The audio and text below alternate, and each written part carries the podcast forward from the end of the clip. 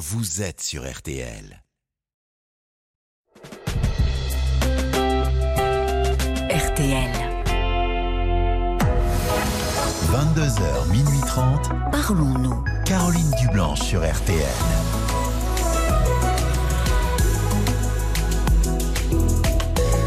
Bonsoir Caroline Dublanche, heureuse de vous retrouver pour Parlons-nous, un espace de dialogue pour vous confier et partager avec nous euh, des moments de votre vie. De 22h à minuit et demi, l'antenne de RTL est à vous et tous vos appels euh, sont les bienvenus au 09 69 39 10 11. Violaine et Paul vont vous accueillir et vous guider jusqu'à l'antenne sous le regard euh, complice de Marc Bisset à la réalisation de l'émission. Parlons-nous, c'est votre émission, euh, c'est du partage, de l'entraide aussi. Et vos réactions euh, sont importantes pour euh, les auditeurs qui témoignent. Alors surtout, n'hésitez pas à donner votre point de vue par écrit en envoyant un SMS au 64 900 et commencez bien votre message par les trois lettres RTL. 35 centimes par SMS. Paul est également attentif aux commentaires que vous laissez sur la page Facebook de l'émission RTL-Parlons-nous.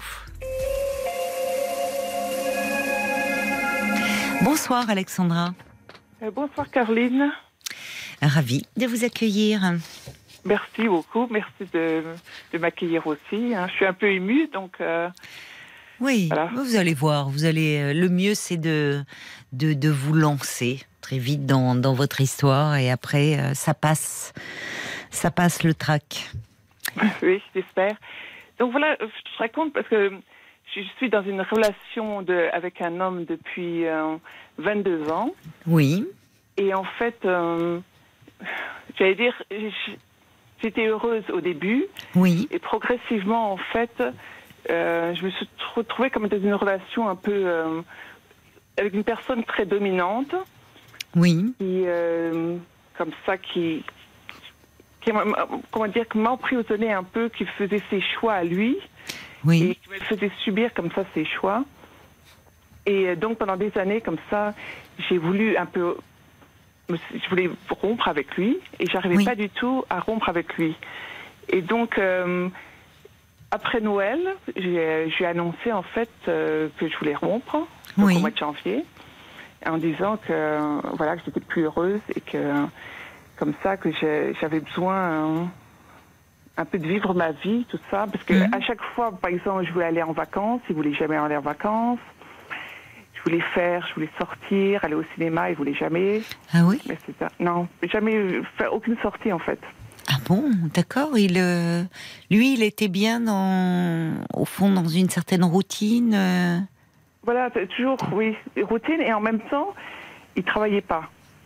Ah oui. Donc, il, les 22 ans, en fait, il a travaillé environ, je sais pas, 2-3 mois sur les 22 ans qu'on a vécu ensemble. Ah bon Mais comment, euh, pourquoi il a des difficultés euh, particulières? Non, en fait, c'est que monsieur ne voulait jamais, comme ça, dès qu'il trouvait un, un, un, boulot, c'était jamais un boulot assez important pour lui. Donc, il, il voulait que ce soit un boulot qui soit intéressant, un travail qu'il trouvait passionnant. Donc, il voulait aucun, aucun en fait, travail, petit travail, il voulait rien faire en fait. Oui, c'est particulier, mais il a, il avait une, il a une formation euh, spécifique ou euh, parce que vous dites qu'il trouvait des petits boulots. Euh, est-ce que c'était pas dans, dans, ses cordes, pas en rapport avec ses compétences ou... Non, parce qu'en fait, il était technicien photographique dans un laboratoire photographique. Ah oui, donc ça a beaucoup évolué, ça. Bah oui, évidemment, oui. Donc, euh, et après, aucun petit boulot comme ça, travailler soit au supermarché, tout ça, il trouvait que c'était pas intéressant. Oui. C'était. Euh, oui, mais en 22 ans, il aurait eu le temps de songer à une reconversion. Oui. Hein, puisque ça a été le problème de, de beaucoup de, bah, de, photographes. Avant, c'est vrai qu'on voyait dans les villes des, il y avait des, des boutiques de, photographes qui faisaient des portraits pour les mariages, pour euh, les naissances des enfants, enfin des, des fêtes. Et c'est vrai qu'ils ont dû se, se reconvertir. Hein. Voilà, donc, euh, donc en fait, je venais toujours à ces besoins tout le temps. Et j'ai l'impression qu'en fait, il me respectait pas du tout. Oui. Entre, voilà, c'est, oh, par exemple, comme si même sortir, je disais, bah, je peux payer la sortie, je peux Ah oui. payer le restaurant, mais non, il voulait pas. Ah oui, est-ce que vous pensez qu'il était gêné, enfin, par rapport au fait que, au fond, c'était les sorties, c'est c'est vous qui deviez les, les prendre en charge, puisqu'il n'avait pas de revenus, lui? Oui, c'est ça. Donc, Les euh, vacances, peut-être pareil, mais en même temps, vous, travaillant, vous aviez besoin euh, bah, de vous changer les idées, de partir en vacances. euh? Oui. Et voilà. Et donc, au mois de, donc, au mois de janvier, j'ai enfin eu le, je veux Oui. dire, le, le courage de lui dire que c'était fini, que, Oui. que je voulais vivre un peu ma vie Ben oui. avec. euh. Et en fait, il voulait pas, il voulait pas partir.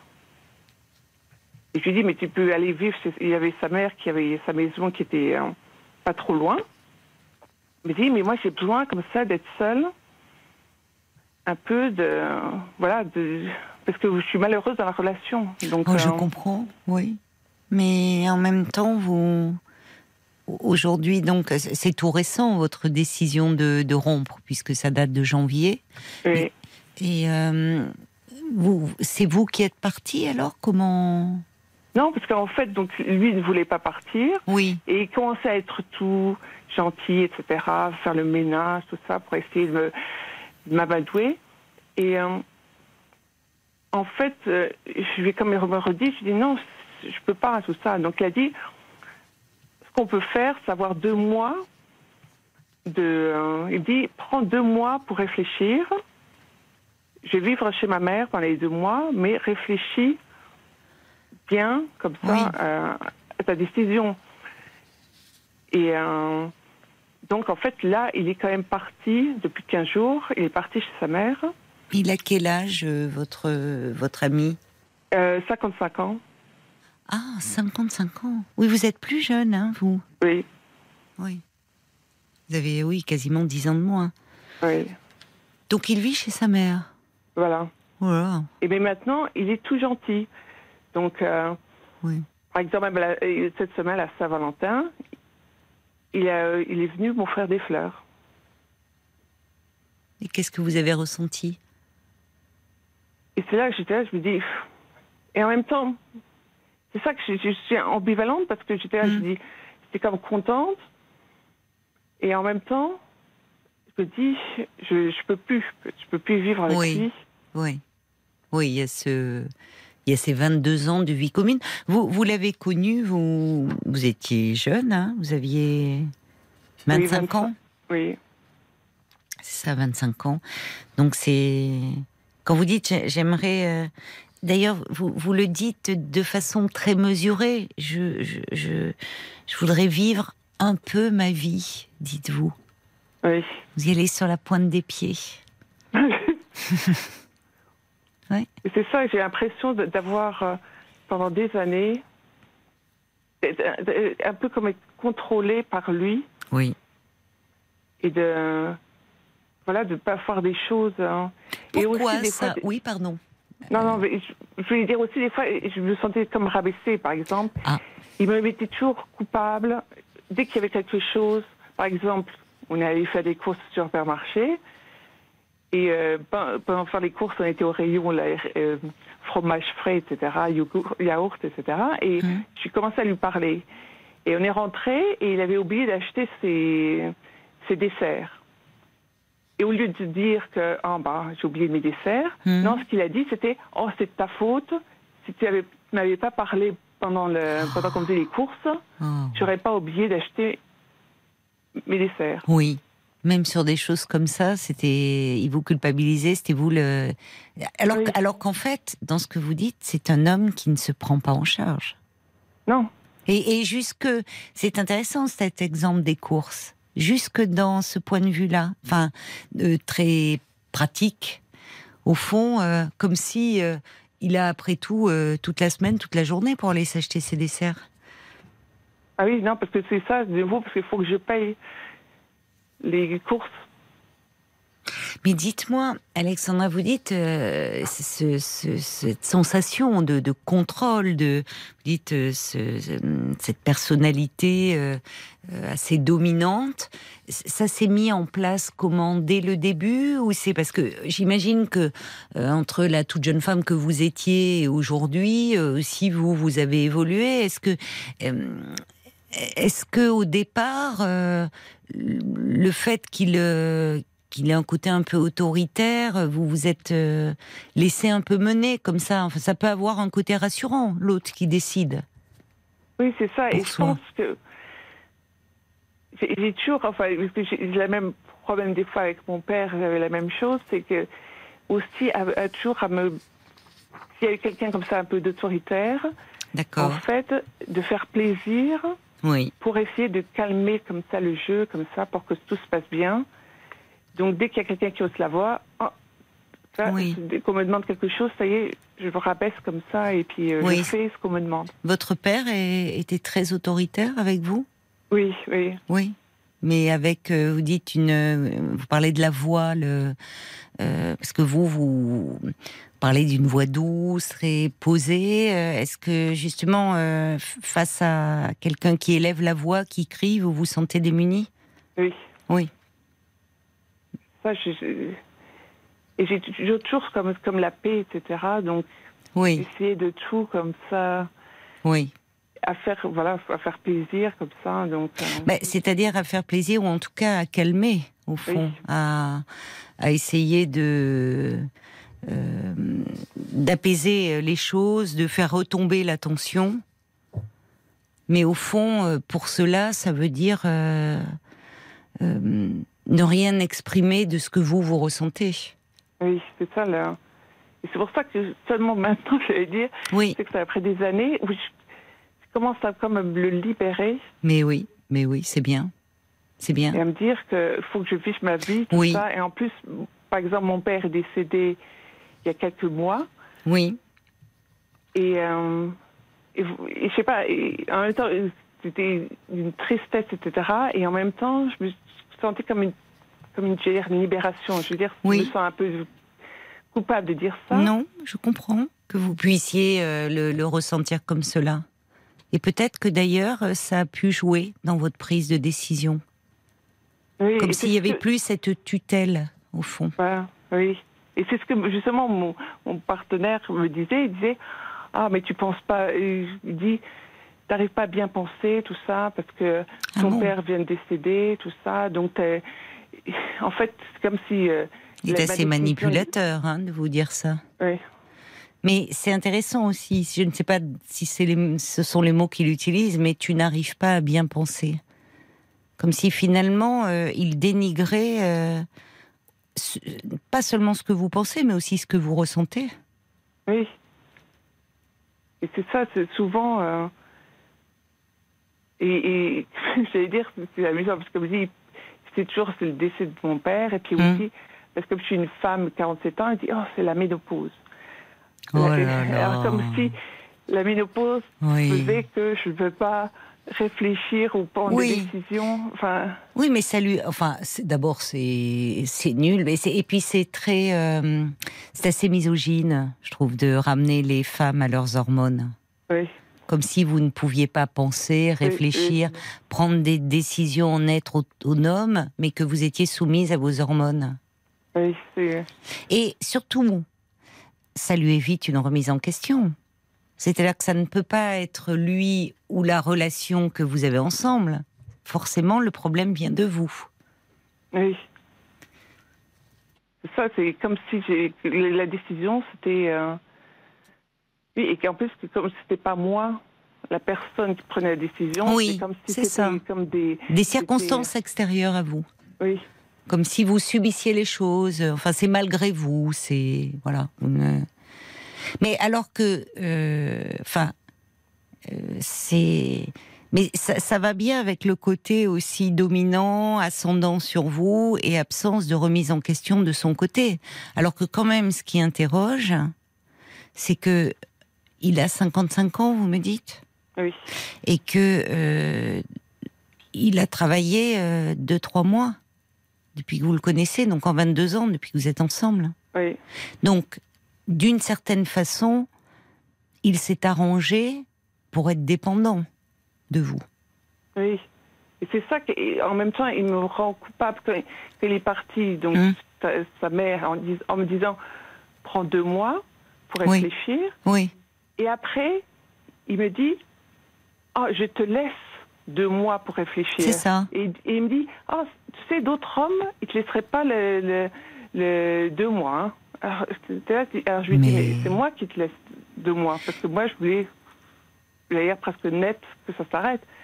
C'est moi qui lui donne deux mois, mais tout d'un coup, c'est lui qui me donne deux mois de, de Et réflexion. pourquoi vous lui avez donné deux mois de réflexion d'ailleurs?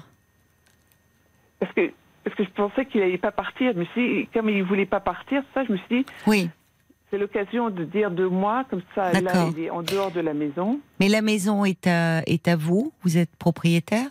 Oui, c'est à moi, heureusement. Donc, euh, Oui, c'est bien, puisque c'est vous euh, qui avez fait les, enfin, tous les crédits et autres. Oui, oui. D'accord. Bon. voilà. Et, et c'est ça qui est aussi, là, il dit Oh, mais tu vas me laisser chez ma mère, tout ça. Non, mais c'est incroyable. C'est-à-dire là, il, euh, euh, par moment, il, il veut prendre l'ascendant sur vous, il veut prendre le dessus, et à certains moments, il a des réflexions euh, d'enfant. Tu vas me laisser chez ma mère, mais enfin, c'est, c'est, c'est plus un enfant.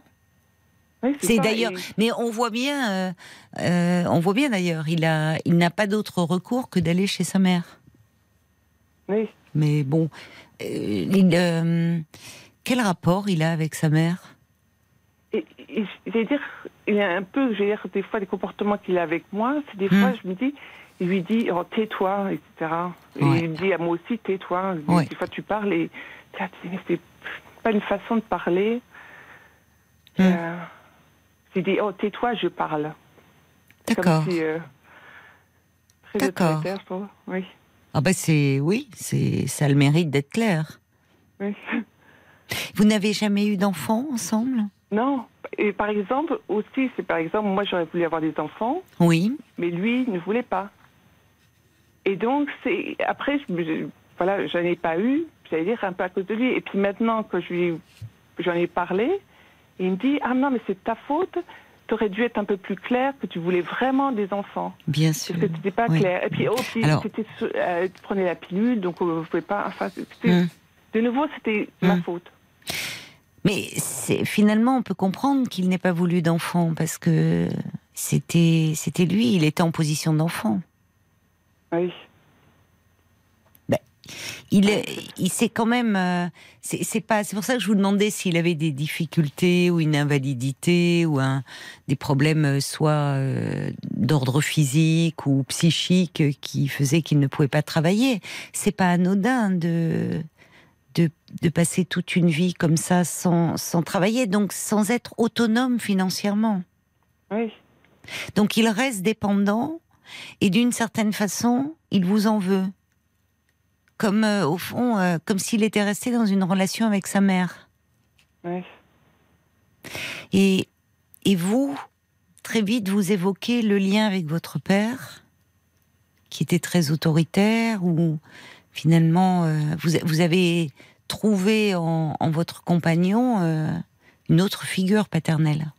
Oui, c'est ça. Vous me êtes bien trouvés tous les deux, hein Ouais. Ça, je me dis,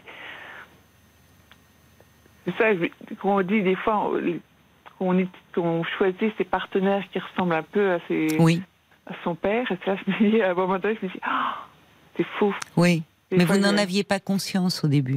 Non. Mais bien sûr. Oui. Mais c'est bien que vous ayez. Qu'est-ce qui vous a. je pense que euh, j'allais vous demander qu'est-ce qui a fait que vous avez pu prendre cette décision. Mais il y a peut-être un lien avec euh, le- la disparition de votre père. Comme si, au fond, euh, vous pouviez enfin vous autoriser à vivre euh, pour vous-même et par vous-même. Comme si euh, vous vous émancipiez d'une autorité. Oui, c'est ce que j'ai pensé aussi. Je me dis, que même si j'ai pensé comme ça pendant quelques années, comme ça, et j'arrive Hum. jamais à prendre le. à trouver le moment, en fait, Oui. de lui dire disais, je me disais, je fais pas comme ça. Vous craignez sa réaction? Oui, voilà, je craignais les. Ou est-ce que je peux- voilà, je me- et puis en fait, je me suis dit en janvier, je l'ai fait et Oui. et après un moment en fait où il y avait pas, de- où on n'avait pas de bagarre ou rien du tout, oui, juste comme ça, un, un- un dimanche après-midi, je lui ai juste dit, assis-toi, j'ai quelque chose à te dire, et voilà, je lui ai dit, euh, je lui ai dit, voilà, pas dans une Hmm. situation où il y a de, parce que je lui ai oui, de l'attention, de oui. C'était calme. Et est-ce que sa réaction vous a surprise?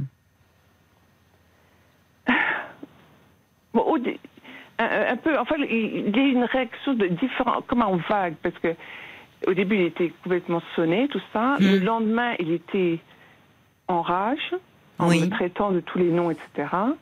Après, il a été très, très gentil. Oui. Et après, il était, oh, il pleurait, etc. D'accord. Il est passé par tous les, les stades et tous les états. Ah, oui, et après, il était de nouveau très gentil, tout ça. Hmm. Et, à, un moment donné, je me dis, il continue la vie comme si rien ne s'était passé. C'est ça. Bah oui, évidemment. Et tout d'un coup, j'étais un petit et, et je lui ai dit, mais je dis, mais est-ce qu'on a eu la conversation qu'on a Oui, eue mais oui. Parce qu'il il, il continuait comme ça. D'accord, oui. Oui, c'est très déstabilisant pour vous, comme si, n'a- Oui. au fond, il n'avait pas, euh, au point de douter, est-ce que cette conversation a bien eu lieu? Oui, oui. Oui, oui, mais c'est là on voit bien, euh, au fond, euh, votre point de vue n'est n'est pas entendu, n'était pas entendu jusqu'à présent. Oui. Mais ça montre qu'il sait être gentil quand il veut. Je mets entre guillemets gentil. Oui. Parce que euh, vous me parlez d'ambivalence et je l'entends dans vos propos. Quand vous dites au fond, euh, pour la Saint-Valentin, il vous a offert un bouquet de fleurs. Il vous en offrait auparavant des fleurs euh Vous Oui, avez de des gestes temps. attentionnés? De temps en temps. Ah oui, oui, c'est Hmm. Mais quand il, vous me dites, là, les, avant qu'il parte, il se mettait à faire le ménage, ça veut dire qu'auparavant, il ne vous aidait pas euh? Oui, il faisait un peu quand même la cuisine, tout ça. Enfin, je Hmm. Dire quand même la cuisine, faisait. Hmm. Le jardin, comme ça, Hmm. jardinage. Hmm. Et un peu aussi de ménage. euh, de- Hmm. Mais là, comment vous, vous, comment vous vous sentez, vous, depuis que vous avez pris cette décision? Je me sens très très bien en fait. C'est ça le. Mais c'est ça qui compte. Et je me dis, autant. Parce que des fois, on s'était déjà un peu séparés il y a dix ans. Hmm. Comme Ah ça, bon? Et, j'avais comme. euh, je me sentais seule, tout ça. J'avais besoin de, comme ça. Mais là, je me dis, ah, je suis bien seule. Je, je suis arrivée comme ça. Oui. Pourtant, je, je travaille des longues heures, tout ça. Je Mhm. rentre tard, tout ça. Mais je me dis, ah, je, suis- je suis contente, je suis heureuse. Oui, oui. C'est important ça. quoi. Mais Ouais. c'est, en fait, il faut vous fier à votre ressenti. C'est, c'est pas anodin, justement. Vous, euh, euh, l'ambivalence, elle est quand il se manifeste. Et au fond, euh, mais, mais sinon, depuis que vous avez pris cette décision et que quand vous rentrez chez vous après une journée de travail, vous vous sentez bien, il ne vous manque pas. Non, pas du tout, c'est ça là. Mais oui.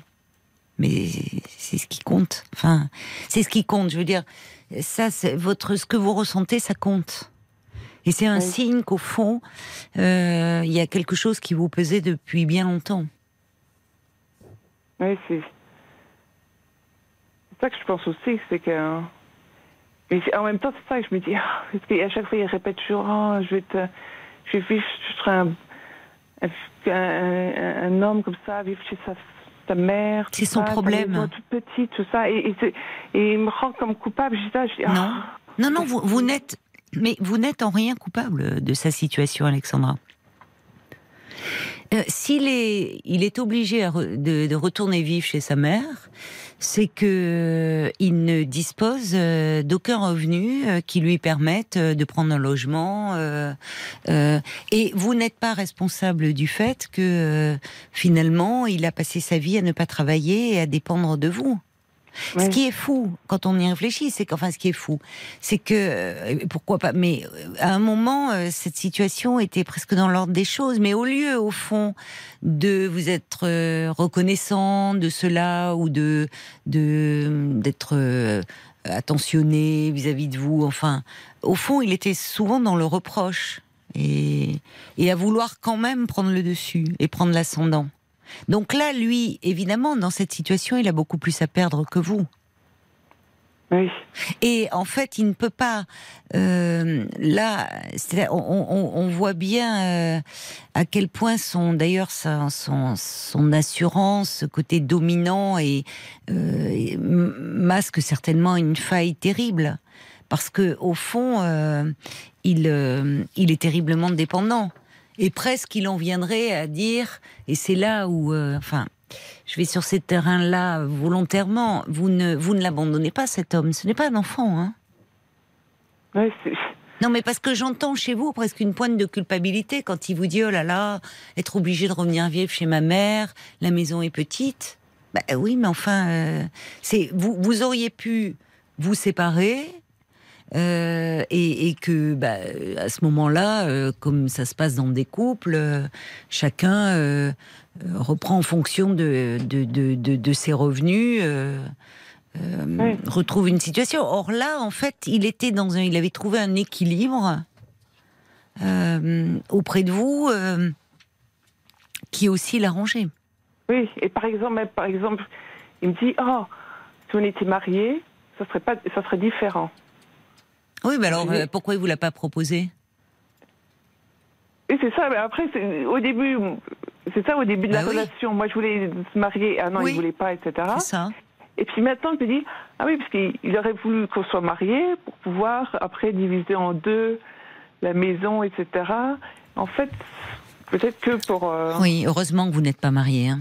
C'est plus facile. Hein. Non, mais franchement, hein, quand je vous écoute, heureusement que vous n'êtes pas mariés. Mais c'est comme pour les enfants. T'aurais dû le dire, t'aurais dû t'affirmer plus. En même temps, vous, on voit à quel point, au fond, euh, vous vous êtes euh, coulé dans, les, décisions de cet homme. Et vous faites le lien, c'est-à-dire que vous n'arriviez pas à vous affirmer dans cette relation mais parce que vous avez retrouvé, euh, vous aviez, vous avez euh, vécu avec un homme qui, qui ressemblait étrangement à votre père, même si votre père avait lui, euh, j'imagine, d'autres personnalités différentes sous d'autres aspects, mais en tout cas, il y avait cette dimension autoritaire et dominante. Oui. Et Effectivement, oui. Oui. Mais euh, et, je pense que quand je disais que vous vous étiez bien trouvé inconsciemment, lui, je pense, a un problème aussi euh, dans la relation qu'il a avec sa mère. Hein. D'être dans une dépendance et il fait payer ça. Enfin, voyez, il fait payer. Et il ne pouvait pas. Euh, quand il dit il ne voulait pas d'enfant, ben oui, il est, il, se met lui en position d'enfant. Oui, ça. Beaucoup de personnes m'ont dit la même chose. Hein. Et il vous faisait, au fond, euh, c'est lui aussi qui est d'une très grande ambivalence. Parce que il sait, au fond, qu'il était complètement dépendant de vous. Il ne pouvait pas faire autrement, de par sa problématique, de par son histoire, certainement, bon. Mais il vous en voulait de cela. Comme il en veut aujourd'hui, certainement à sa mère, de devoir retourner vivre chez elle. Mais euh, vous n'êtes pas responsable de, de, de ça. Vous, vous demandez simplement euh, à vous séparer parce que vous n'étiez plus heureuse dans votre couple. Et là, vous voyez, il n'y a aucune remise en question de, de la relation, de, du fait, au fond, d'une écoute. Pourquoi vous n'étiez pas heureuse C'est, il est très autocentré. En fait, il vous fait culpabiliser en disant, non mais tu te rends compte, ça, tu m'obliges à retourner vivre chez ma mère, mais vous ne l'obligez en rien et à rien. Vous voulez juste vous séparer de lui parce que vous n'étiez plus heureuse depuis un moment dans cette histoire. C'est très différent. Et vous n'avez pas à le prendre en charge. Mais au fond, vous, ce que vous pouvez ressentir ou éprouver, euh, c'est pas son souci. C'est ça tourne trop autour de lui. Il est très égocentré, votre compagnon. Oui, mais tout, ce que je dis toujours, c'est toujours c'est, lui et puis toujours en plus me rendre coupable pour tout. C'est ça. Mais voyez, je reçois un message de, Francesca qui dit le, quand il vous rabaissait, il espérait que vous ne verriez pas sa faiblesse à lui, sa vulnérabilité, sa fragilité. Tant pis pour lui, ajoute-t-elle. Mais souvent, on voit des personnes comme ça, on le voit dans le milieu professionnel, mais on peut le voir euh, dans un registre plus intime. Souvent, les personnes qui s'imposent, euh, qui imposent leur, leur point de vue avec force, avec parfois une certaine brutalité, c'est-à-dire qu'ils ne peuvent pas entendre le point de vue de l'autre. Alors, dans le milieu professionnel, on, on, pense à tort que ce sont des personnes qui, qui ont de l'assurance. La réalité, elle est tout autre. Parce que ce comportement masque une faille terrible. Quand on a besoin d'affirmer et d'imposer son point de vue à l'autre, c'est qu'au fond, on ne supporte aucune contradiction. Comme si cette contradiction-là, elle, elle, nous remettait totalement en question. Et si on est totalement remis en question, c'est comme si on n'existait plus. Alors que dans la vie, que ça soit dans la relation professionnelle, que ça soit dans un couple, on peut ne pas être toujours du même avis, avoir des échanges et pas dire que forcément euh, j'ai raison et toi tu as tort.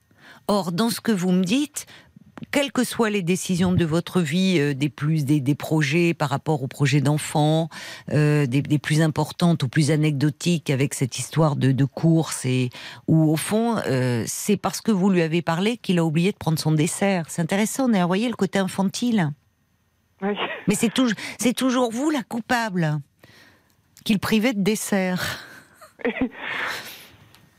voyez, il est, il est au fond derrière c'est cette personnalité apparemment très, très autoritaire et très dominante.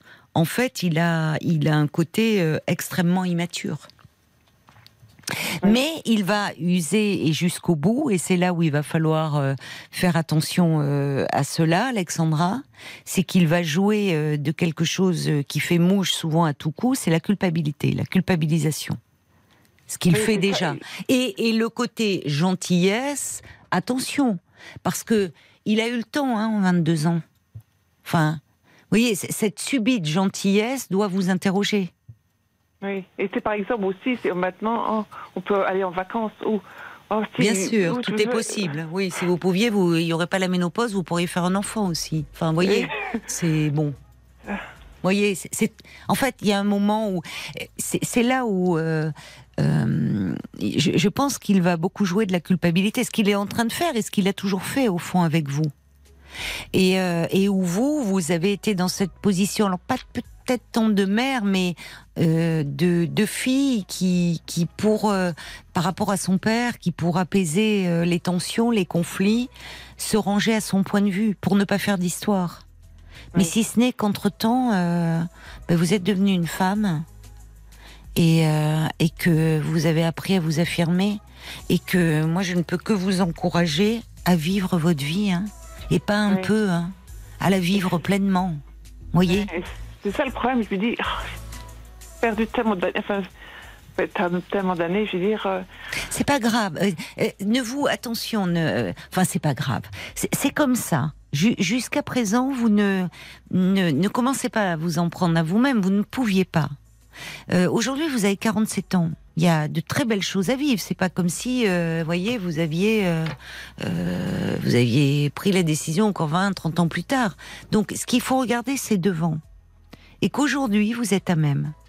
Et parce que vous, dans les faits, vous, vous êtes plus mature que lui. En tout cas, vous, vous avez fait en sorte, malgré vos, vos, fragilités, qu'il n'en a pas, vous êtes autonome. Vous n'avez pas besoin de lui pour vivre, j'entends déjà. Bon. Euh, et mais lui risque de voyez, il commence déjà en disant oh là là, euh, à cause de toi, je retourne chez ma mère. D'ailleurs, il y a une auditrice Brigitte qui dit oh là là, encore un qui retourne chez sa mère à son âge. Pauvre mère, dit Brigitte. Elle a raison.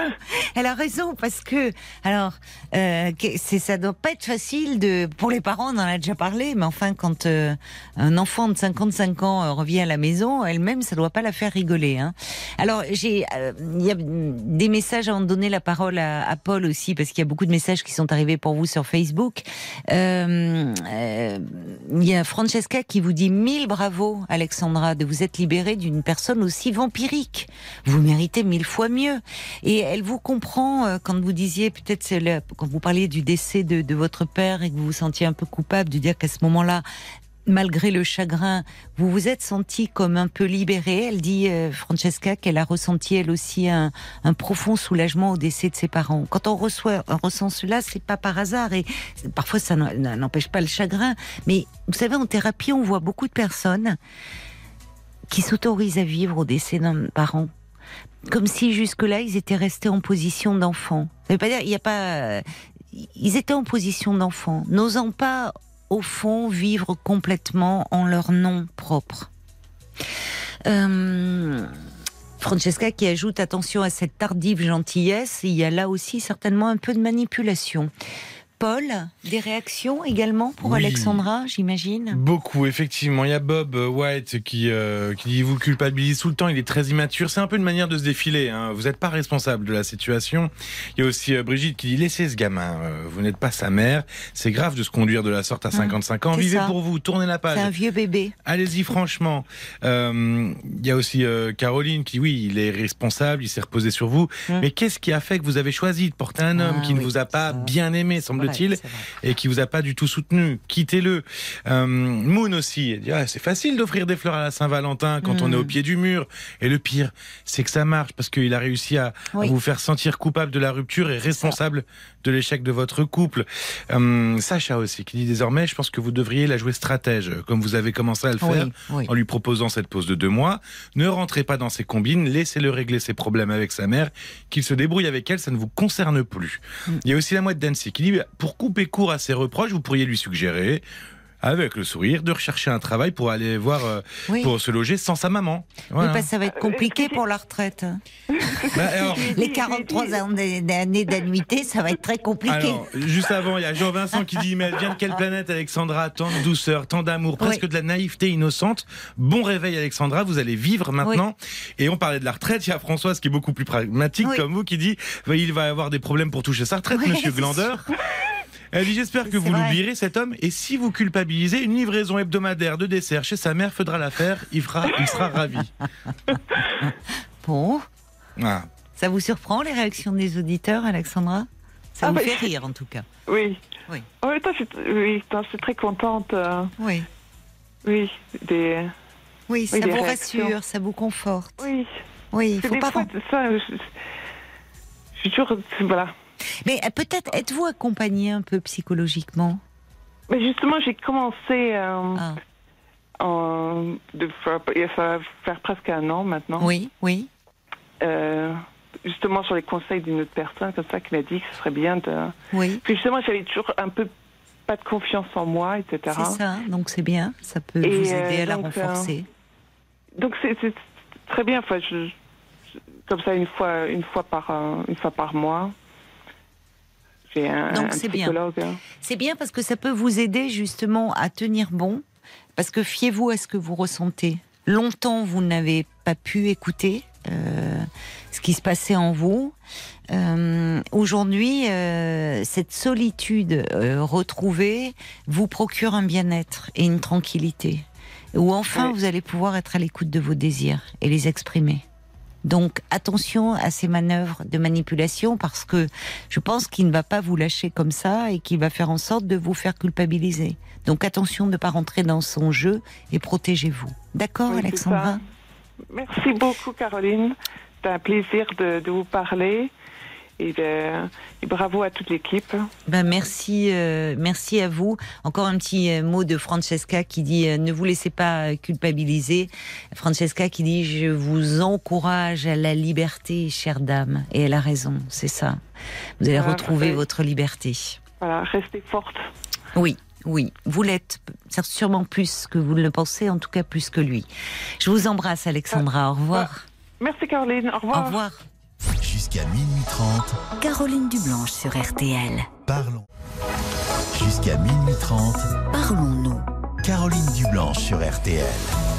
22h47, bienvenue euh, si vous nous rejoignez. C'est Parlons-nous euh, de 22h à minuit et demi. L'antenne euh, d'RTL est à vous pour vous confier en, toute liberté en appelant le standard au prix d'un appel non surtaxé, surtaxé, non surtaxé 09 69 39 10 11 09 69 39 10 11. Et c'est Stéphane qui nous rejoint. Bonsoir Stéphane. Bonsoir Caroline. Bonsoir, euh, ravi de vous accueillir pour euh, parler avec vous. Mais ravi de pour vous parler. Euh, oui. Alors moi je moi je vous appelle. Oui. parce que j'ai appris début novembre en fait. Oui. début novembre 2022, donc il y a trois mois à peu près, que ma mère était morte depuis un an et demi. Ah oui. voilà. Donc pour vous faire le topo, euh, moi, j'ai, euh, je voyais plus ma mère, ni mon père, ni ma sœur. Oui.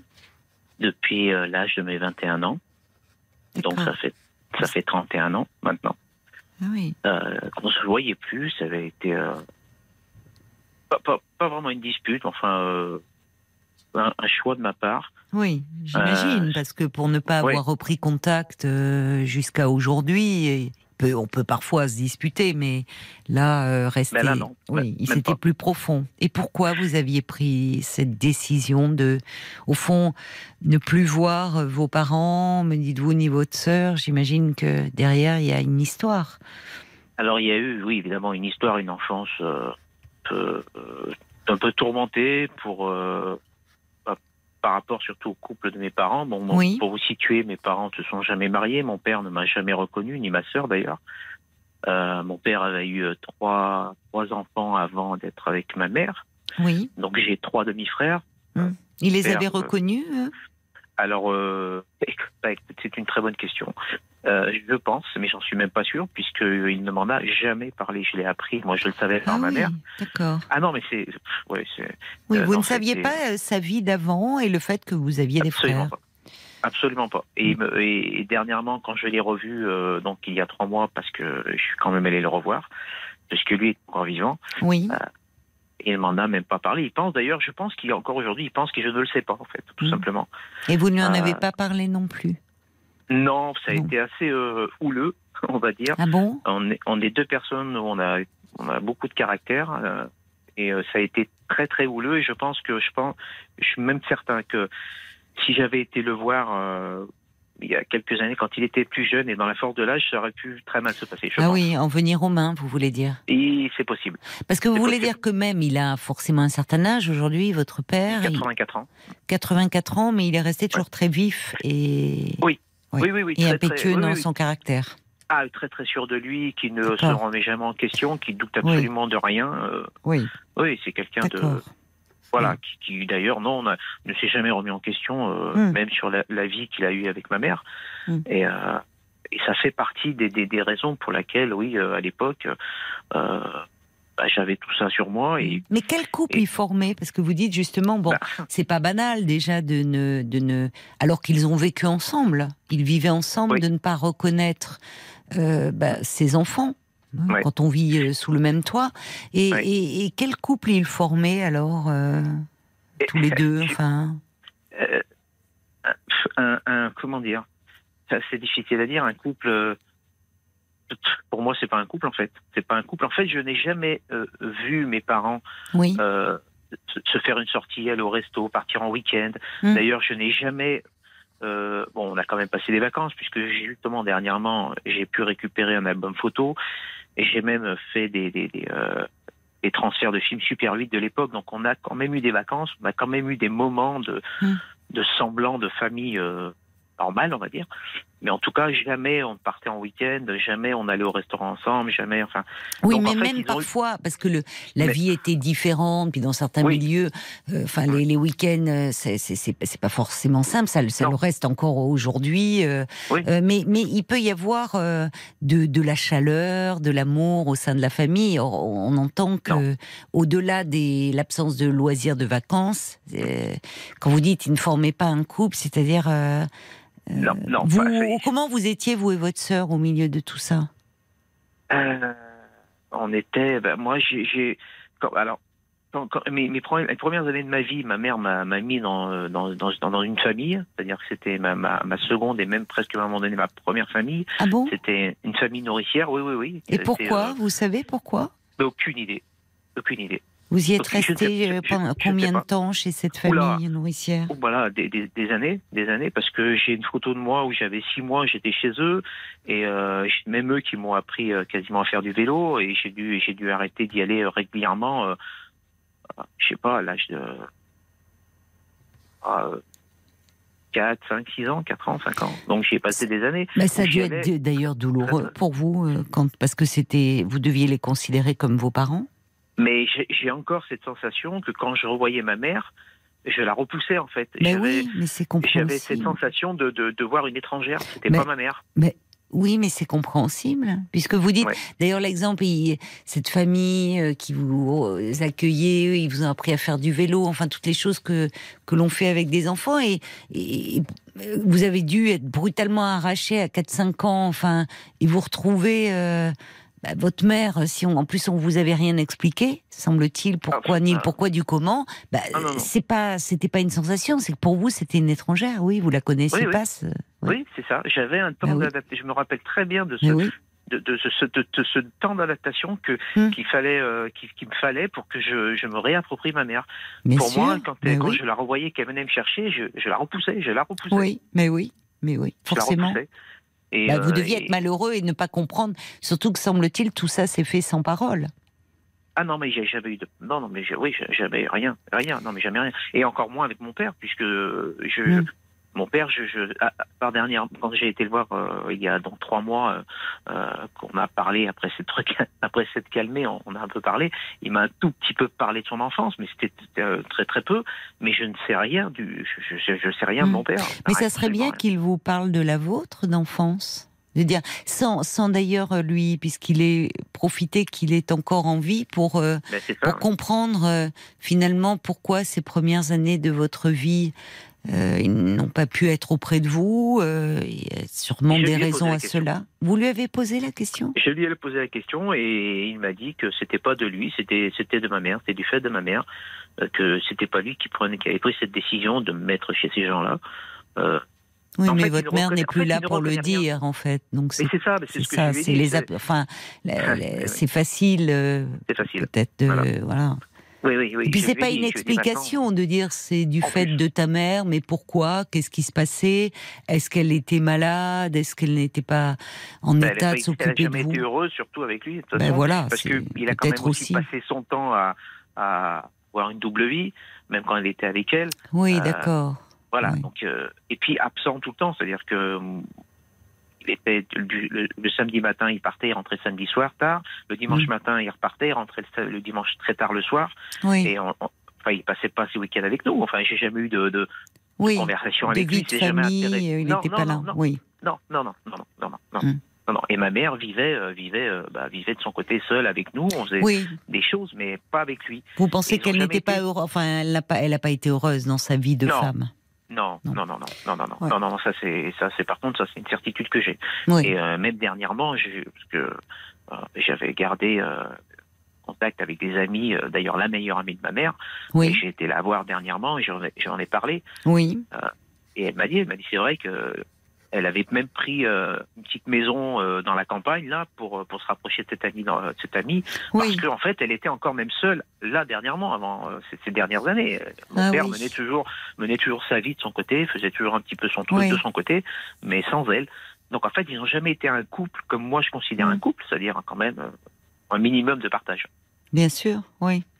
Oui, c'est important que vous ayez retrouvé. Donc, elle s'était rapprochée de sa meilleure amie, votre mère, qui. Oui. Oui, oui, oui, oui, son ami de, de, de, toujours, quoi. Que, et alors, euh, pourquoi vous êtes euh, parti à 21 ans? Enfin, c'est-à-dire qu'au fond, à 21 ans, vous, vous aviez hâte de, euh, dès que vous avez pu, de, prendre votre liberté de vivre votre vie, de, de, vous échapper peut-être de, ben, ce que cette famille qui vous pesait ou... Voilà, c'est ce que j'ai dit à mon père quand on s'est revu et qu'il m'a dit, euh, il m'a dit euh, d'une façon un peu bizarre quoi. Enfin, il m'a dit bah de toute façon tu avais envie de partir et je lui ai répondu j'avais pas envie, j'avais besoin de partir. Oui, c'est ça, c'est différent.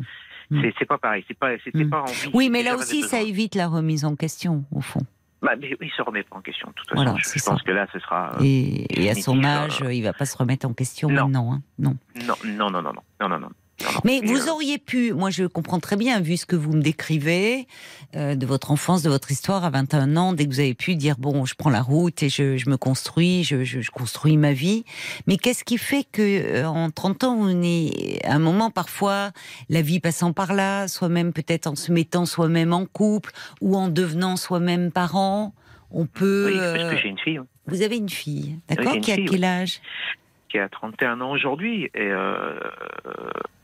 et mon père d'ailleurs, mon père quand ma fille est née, alors que là à ce moment-là je les fréquentais toujours, il a même ah. pas été à l'hôpital pour euh, quand ma femme quand ma femme a accouché, il a même pas été à l'hôpital pour euh, pour voir ma fille. Pour voir le bébé. non. et votre mère, elle y est allée ma, ma, mère y avait été. Oui, oui vous voyez. oui, oui mais lui, il a fait des enfants, mais il ne s'en occupait pas. Il les faisait, mais, il ne s'en occupait pas. Ça. Il ne les reconnaissait même pas. Eh ben, alors, bah, il ne donnait même pas son nom. Et quand je lui ai demandé pourquoi tu m'as pas reconnu, il a été très vague, une histoire de pension, enfin, toujours très vague, toujours, toujours en se mettant, euh, en se mettant à côté. Ouais, en se mettant à côté de tout. En fait, le monde tourne autour de lui. Il n'a aucune action, lui. Euh, enfin mm. voilà, c'est. Euh, mm. Donc, vous avez eu un contact avec vos parents quand, pour leur annoncer la naissance de votre fille?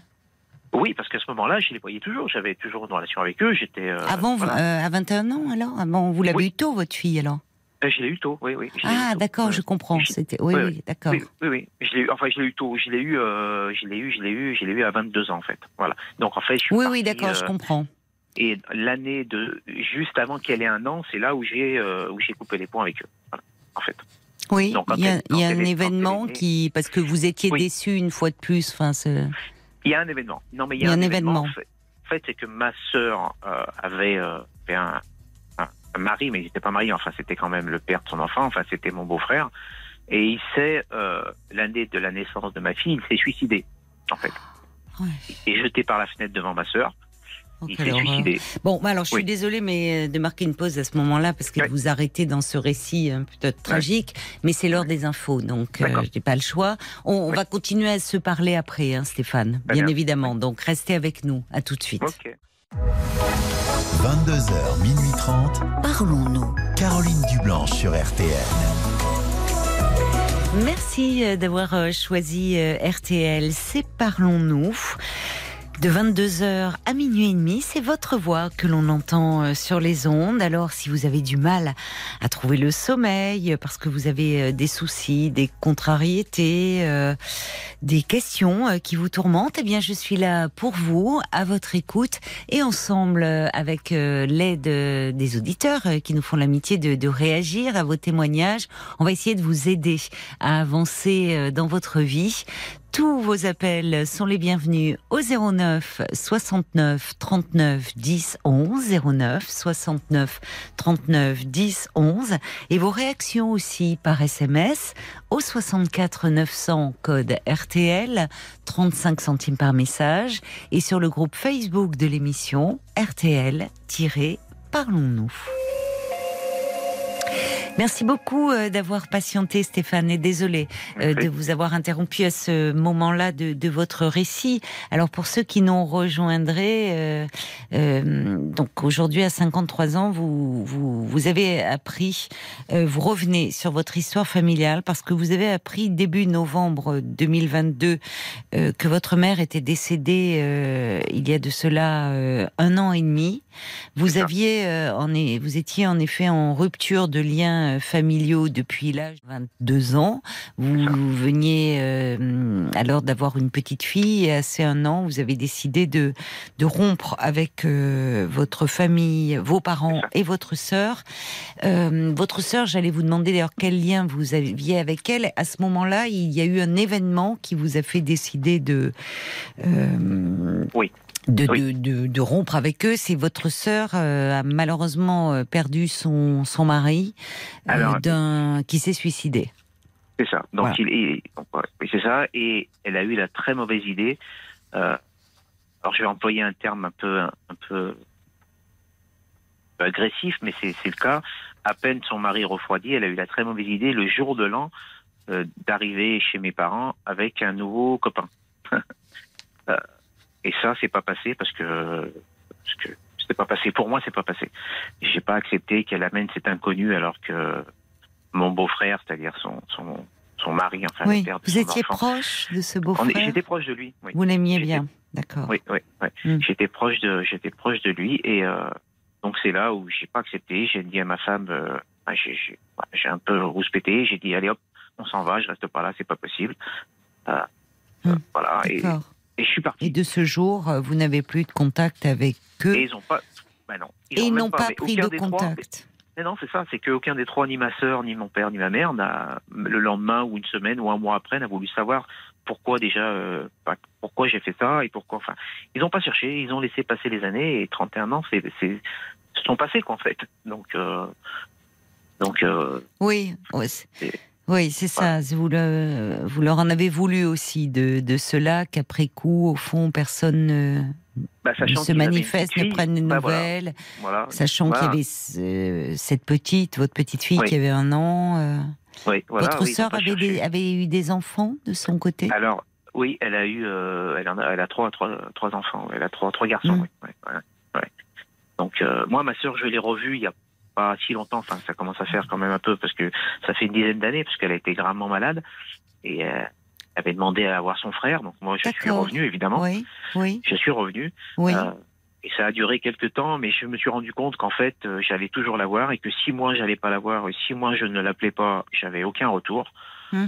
Et ça, c'est un truc auquel je suis assez sensible. Euh, Hum. euh, voilà, oui. même aujourd'hui, hein, dans, ma, dans mes relations normal. sociales. Oui, Voilà. c'est normal. Et donc, vous eh avez ben, besoin arrêté. d'attention Voilà. aussi, enfin, qu'il y ait une réciprocité. C'est Exactement. Exactement. Et quand il n'y en a pas eu, et quand il n'y en a pas eu, eh ben, et- enfin, il n'y en avait pas. Et votre sœur, elle, elle, elle avait, euh, elle, elle a eu un peu la même histoire, c'est-à-dire qu'elle-même a été euh, placée en famille euh, nourricière. Alors, ou- Non, non, non. Elle est née non. après vous? Elle est née avant moi. Elle est née avant Elle a vous. trois ans. Oui, elle a trois ans de plus que moi. D'accord. Et euh, non, non, moi c'était, euh, c'était, euh, c'était plus. Enfin, alors elle, euh, elle allait plus chez ma grand-mère, D'accord. mais euh, mais être comme Ah oui, moi. mais c'était aussi la grand-mère quand même qui prenait un peu C'était le ma relais. grand-mère qui est, oui, qui était un peu, qui faisait un peu le relais pour ma sœur, et puis Mm. moi c'était, c'est donc cette famille nourricière. Euh, Vous en parliez, enfin, vous quand non, vous n'en parliez pas. Non. Mais on Non. parlait pas beaucoup hein, dans votre famille, hein. ah, euh, voire de pas du rien. tout, en fait. De- ah oui, oui. Ah C'est-à-dire que non. ça ne veut pas dire que euh, peut-être euh, ils en ont été malheureux. Euh, différemment de, de, c'est de, ça. de cette rupture de lien, mais au fond, personne n'est n'est à même de faire la démarche. Mais c'est ce que j'ai dit à mon père quand je l'ai revu il y a ça trois qui est mois. et terrible. Je, je lui ai dit, j'ai dit, mais pourquoi, pourquoi vous n'avez pas essayé de votre côté? Et oui, pareil, aucune réponse. il ne vous répond réponse. pas. Non, il sait pas. Il fait. Ben, t'en avais, t'avais envie de partir. D'accord. Enfin, Oui, pas- ben voilà, c'est-à-dire c'est- que c'est pas- vrai que ce n'est pas une réponse parce que quand un, vous étiez quand même encore un très jeune homme, même si vous étiez Bah oui. déjà père d'une petite fille, et face à cette colère, bon, on dit on essaye et surtout des parents. Dire d'essayer Bah de comprendre et qu'est-ce qui se passe et en tout cas de ne pas rester fâché. Mais vous Bah dites oui. au fond c'était une famille où, enfin qui, au, fond il n'y avait pas les normalement ce qui préside au lien d'une famille de euh, de la de la solidarité, de, de la tendresse, de l'affection, enfin de Non. euh, non, non. chacun Non, alors, vivait sa vie un peu de Alors ma mère quand même, oui, il y avait quand même de l'affection avec ma mère. Quand même, j'en avais quand même avec ma mère, mais avec mon père, euh, à part, à part dans, dans mes vraiment mes mes mes mon- ouais, mes, mes premières années à la limite, parce que j'ai quand même des photos, j'ai même des, je vous ai dit tout à l'heure des, des films Super 8 où, où, où je vois ce que ce qu'a été ma petite enfance. Donc euh, c'était quand même voilà, mais ça s'est très très vite dilué tout ça, c'est très très vite Mm. dilué et euh, et puis après avec la vie que mon père avait, et ma mère la souffrance qu'elle avait, et puis voilà, tentative de suicide de ma mère, ma mère qui mettait mon père dehors assez régulièrement. Ah euh, oui, mais votre mère, oui, elle, oui, elle, elle a fait. Vous avez été témoin de tentatives de suicide? Eh ben, j'ai été euh, ben, directement quand on vous appelle à l'école. Enfin, quand mon père vient, mon père était venu me chercher, quand euh, on comprend quoi que ma mère est à l'hôpital parce qu'elle a pris des cachets. Enfin voilà, que- qu'on voit plus son père parce Elle que, allait ben, très euh, mal, votre mère. Elle allait très Oui, très oui. mal. Oui, elle allait pas, elle allait pas bien. Et- et peut-être c'est qu'elle pour ça travaillait jour et nuit. Elle travaillait jour et nuit, comment ça Et jour et nuit. Jour et nuit. Mais Elle elle a travaillé. toute travaillait. euh, comment jour et ça nuit, mais- Oui, mais qu'est-ce eh ben, qu'elle en faisait fait- jour et nuit Elle, ben, elle- la nuit, elle était soignante et la journée, elle allait faire des ménages. Alors qu'elle n'en avait pas besoin hein, financièrement. Elle travaillait Elle jour et nuit. fuyait en fait. voilà, c'est ça en fait. C'était une fuite vers l'avant, euh, et une fuite pour pour pas rester seule, pour pas. Et voilà, elle a travaillé sa vie jour et nuit.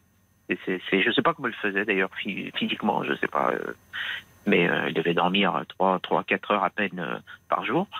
Et euh, voilà, j'ai toujours connu ma mère rentrer de son travail de nuit, son travail officiel, on va dire, le matin, et repartir la journée faire des ménages.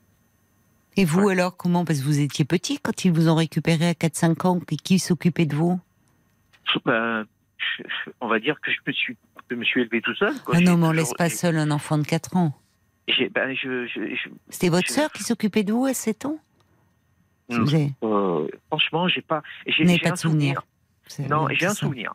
J'ai un souvenir et que je raconte des fois à ma femme que je me dis quand je euh, transpose ça sur ma fille, je trouve pas ça normal, que ma mère nous, me donnait du terralène. Je sais pas si vous savez ce que c'est, le terralène. Oui, c'est un, euh, c'est, un calmant.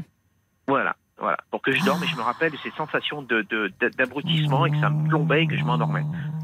Voilà, voilà ce que je me donnait. Mais en plus, il y avait une époque où on donnait comme ça aux enfants. Hein. Ouais, ouais, ouais. Et mais et voilà, donc voilà ce que Ah je, oui, non mais oh là là. Oui, d'accord. donc effectivement, ben, comme ça, il n'y avait pas besoin de vous garder, vous dormiez quoi. Vous étiez complètement shooté. Voilà, shooté, voilà, shooté. Donc, euh, Non mais tout, enfin, euh, tout le monde allait très mal, hein, non, enfin, bah c'est, il y a. Oui. Oui, oui, vraiment, pas une, euh, ça n'a pas été une famille. Tout le monde allait très mal, enfin, votre mère allait très mal. Oui, oui, oui. Mais alors, et, quand vous avez euh, donc ça n'a pas dû être facile pour vous quand même d'apprendre, euh, même avec cette histoire-là, d'apprendre. Euh, je ne sais pas d'ailleurs qui vous l'a appris, parce que c'est eh même ben pas votre sœur, enfin, ou votre ben, père aurait pu vous appeler, enfin. Non, c'est bah, Google, c'est Google qui m'a appris ça, Google. Google sur Internet, tout simplement. Donc vous avez tapé le nom de votre mère et vous avez vu l'avis de. voilà, tout à fait. Voilà, et j'ai tout de suite vu. C'est très violent, hein ça veut dire que vous faisiez des recherches de temps en temps parce que j'ai parce que j'avais régulièrement euh, dans la ville d'origine de ma mère et d'où on mm. est originaire mm. et euh, je vais sur le, la tombe de ma grand-mère et quand je suis rentré début novembre j'ai en fait au départ j'ai tapé le le prénom et le nom qui était le même que ma mère, le nom le même que ma mère de mon oncle, mm-hmm. de mon oncle, c'est-à-dire qu'elle avait deux frères, et lui aussi est décédé, je le savais pas. Et de là, j'ai eu un déclic, j'ai tapé le prénom et le nom de ma mère, et là, j'ai vu qu'elle était décédée depuis avril 2021. Mais enfin, est-ce que euh, peut-être qu'il n'avait plus votre adresse, euh, savoir où ah, vous joindre? Non, c'est pas possible, parce que je, je suis entrepreneur. Ah oui, euh, donc non, mon entreprise, on, on Et vous avez, vous n'avez pas demandé, enfin, parce que là, il y a de quoi être en colère à, votre père et à votre sœur. Pourquoi ils ne vous ont pas contacté? Pourquoi ils ne vous ont ben, pas prévenu? Ma sœur, non, parce que je pense que je, ça, ça va mal se passer. Euh, et oui, et je, je, mais j'en veux surtout à ma sœur parce que j'ai bien compris et euh, parce que j'ai parlé à, cette amie d'enfance de ma mère, euh, j'ai bien compris que c'était elle qui avait donné les consignes de pas me prévenir en, disant simplement euh, il avait qu'à prendre des nouvelles. Bah, sauf que eux n'en ont pas. Oui, mais elle n'avait pas décidé. Enfin, je ne sais pas d'ailleurs peut-être ce que avait dit votre mère avant. Elle a, elle a, elle est, elle est décédée brutalement ou elle était malade? Ah, brutalement. donc elle n'a pas pu donner. Ah oui, d'accord. Oui, donc, elle n'avait pas forcément. Peut-être qu'elle avait, elle, elle aurait pu dire. Je tiens quand même à ce que ben, Stéphane soit prévenu. Oui, mais elle n'a pas pu. Ben, oui, Elle n'a pas pu. Donc je pense que ça c'est une initiative, euh, on va dire post-mortem de ma sœur. Oui, c'est un peu la réponse du bergère au berger, quoi. Elle vous, elle vous dit, elle vous exclut, euh, ça a été volontaire. Euh. Moi je sais que. Mais votre père aurait pu vous prévenir. Hein. Mais c'est pareil, il a rien fait. Il a rien fait. Ça va comme d'habitude, vous me direz. Oui, exactement. Voilà. C'est lourd pour vous à porter. Comment vous vivez eh ben, tout ça? Ben, en fait, je, voilà, pour moi, j'étais passé à autre chose. Ça fait 31 ans que je faisais hmm. ma vie. Mais vous êtes rattrapé là par. Euh, et je suis tout rattrapé d'un coup. Hmm. coup oui, tout je ça comprends. m'est ben oui. tombé dessus. Oui. M'est tombé dessus. Hmm. D'ailleurs, là, je, je, prends des, des, cachets pour pouvoir dormir la nuit. Euh, parce, que vous êtes angoissé ou... Parce que oui, j'arrive plus à dormir parce que je fais. En fait, je, je, je ne pense qu'à ça depuis trois mois tous les jours. Oui. Je pense qu'à ça. Et, euh, et, puis en même temps, les regrets d'avoir fait d'avoir pris cette décision. Oui, c'est ça. vous êtes malheureux. Vous êtes malheureux de, de tout d'apprendre. C'est ça. Vous refaites, euh, vous en voulez. Oui, je mais je m'en veux. évidemment, évidemment. Oui, mais mais en même temps, tout est. Enfin, c'est. Vous avez mis de la distance. Certainement, c'était vous dites bien, vous en aviez besoin pour vous protéger, peut-être pour vous construire et construire votre vie. Vous me parlez de votre épouse, de votre fille et votre épouse à qui vous, qui vous pouvez vous confier. Enfin, donc peut-être que pour vous construire, pour aller bien pendant un temps, il a fallu mettre euh, beaucoup de distance avec euh, votre famille. Le problème, comme vous dites, c'est que la famille, euh, d'une certaine façon, on n'en finit jamais, quoi. C'est-à-dire que lorsqu'il y a un décès, là, le, ce décès, évidemment, vient vous percuter, vous bouleverser. Euh, tant, qu'ils étaient vivants, on peut toujours se dire peut-être qu'un jour ça, s'arrangera, mais gardez dans un coin de la tête. On va... Alors que là, vous êtes confronté à un plus jamais. C'est ça qui est douloureux.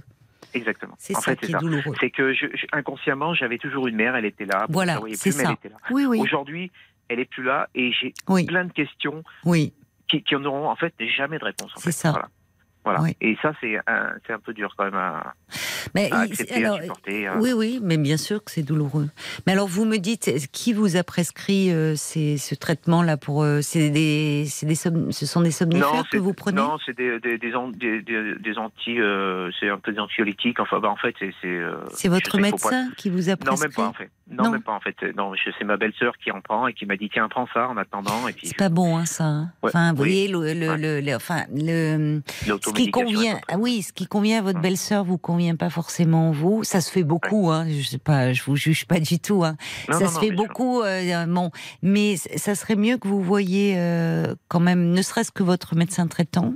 C'est ce que je vais faire. Euh, surtout alors si ce sont des anxiolytiques, il y a moins d'accoutumance qu'avec les somnifères, puisque bon. Mmh, mais surtout, euh, moi, quand je vous entends et vous avez éprouvé le besoin de m'appeler ce soir pour en parler, ça serait bien que vous soyez peut-être un peu suivi aussi, que vous puissiez pas. Vous voyez, psychologiquement, voir quelqu'un pour parler de votre histoire. Peut-être. Parce que ces réponses qui tournent. Euh, enfin, bah, si, puisqu'au fond, le soir, vous avez du mal à trouver le sommeil et vous me dites que depuis que vous avez appris le décès de votre mère, vous, pensez en boucle à cette histoire familiale. Ah vous êtes happé à nouveau dans, dans ce passé, avec certainement beaucoup de, de de questions, évidemment, sur l'enfant que vous avez été.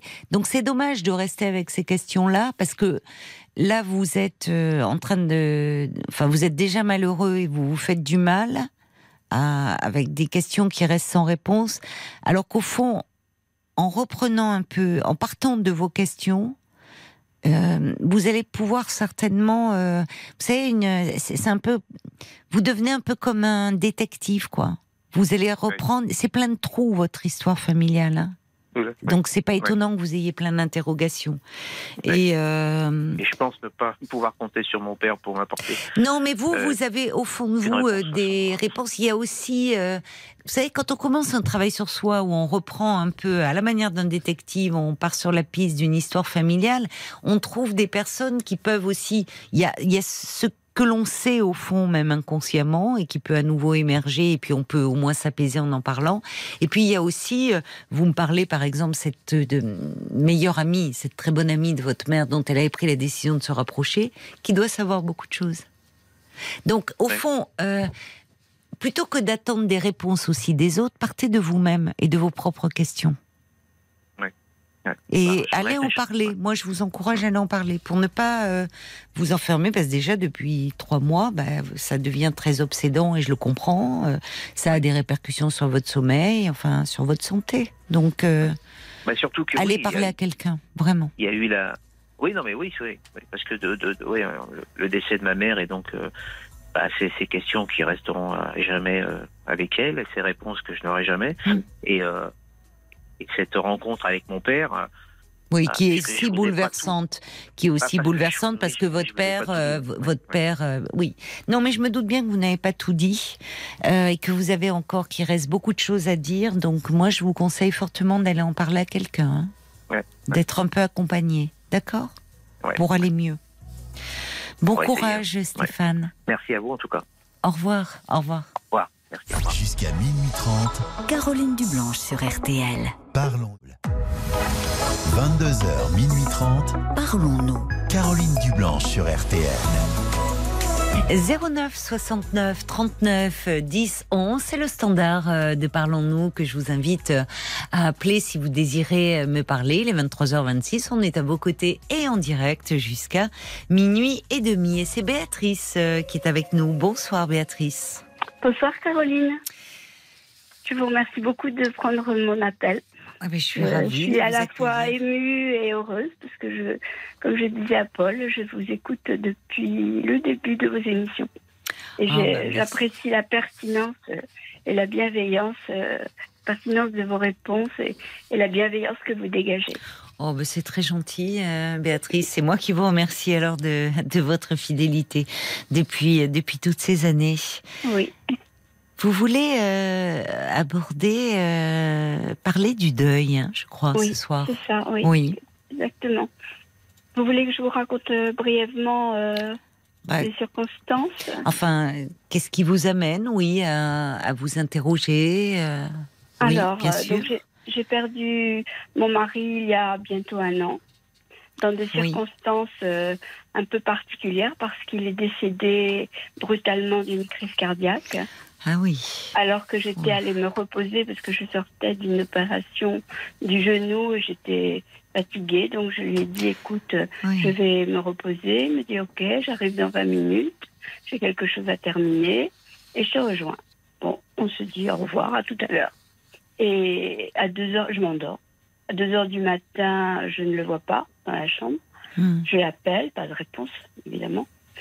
Et je vais dans le salon où il était resté euh, travailler. Et je le trouve inanimé par terre. Et après, j'ai eu un trou. Je me souviens simplement de notre chien qui était notre chienne qui était tétanisée à ses côtés, alors ah qu'elle était toute jeune et toute folle. Oui. Je sais que j'ai appelé les secours parce que j'ai retrouvé l'historique. Oui. Mais je n'ai aucun souvenir du, du, moment où les secours et les enfants que j'ai appelés aussi, qui vivent à quelques kilomètres euh, de, hmm. de chez nous, sont arrivés, mais je n'ai aucun souvenir.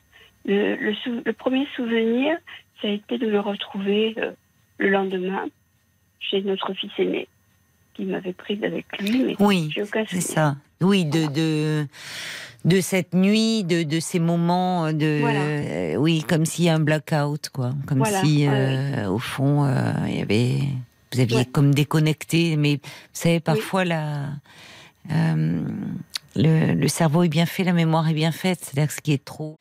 Oui, ce qui est insupportable, il y a une protection. Oui, finalement, une forme d'amnésie un peu traumatique. Hein. Mm.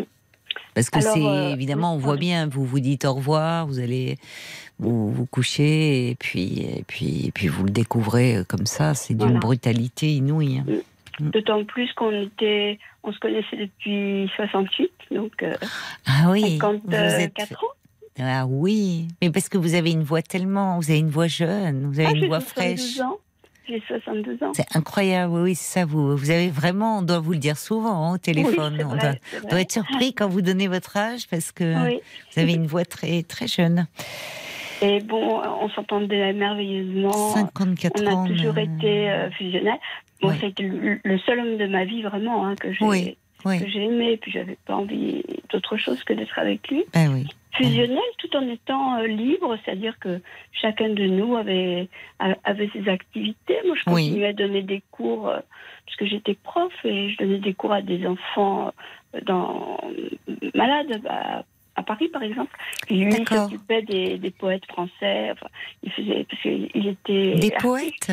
Oui, oui, oui. Ah oui. Il était, il était artiste. Euh, il avait fait les beaux arts, etc. Et il continuait à peindre et puis à s'occuper d'éditer des poèmes, enfin bon Oui, donc vous aviez chacun une ah vie, des univers euh, euh, différents, mais qui certainement aussi ont, on, nourri euh, votre relation. Quoi, Parce que j'ai fait le calcul, si vous me dites que vous avez 72 ans, Béatrice, et que vous avez 54 ans de vie commune, ça veut dire que vous êtes connue à 18 ans. Oui. Lui, on avait, on avait 19, alors voyez, Oui, oui, en effet, c'est toute une enfin, vie. Bon. Ça, c'est une chose. Mais ce qui, ce qui me fait vous appeler, c'est que je me sens en ce moment un peu perdue parce que à la suite de ce décès, j'ai eu, alors on peut appeler ça des synchronicités euh, ou, des signes, tout ce que l'on veut, hein.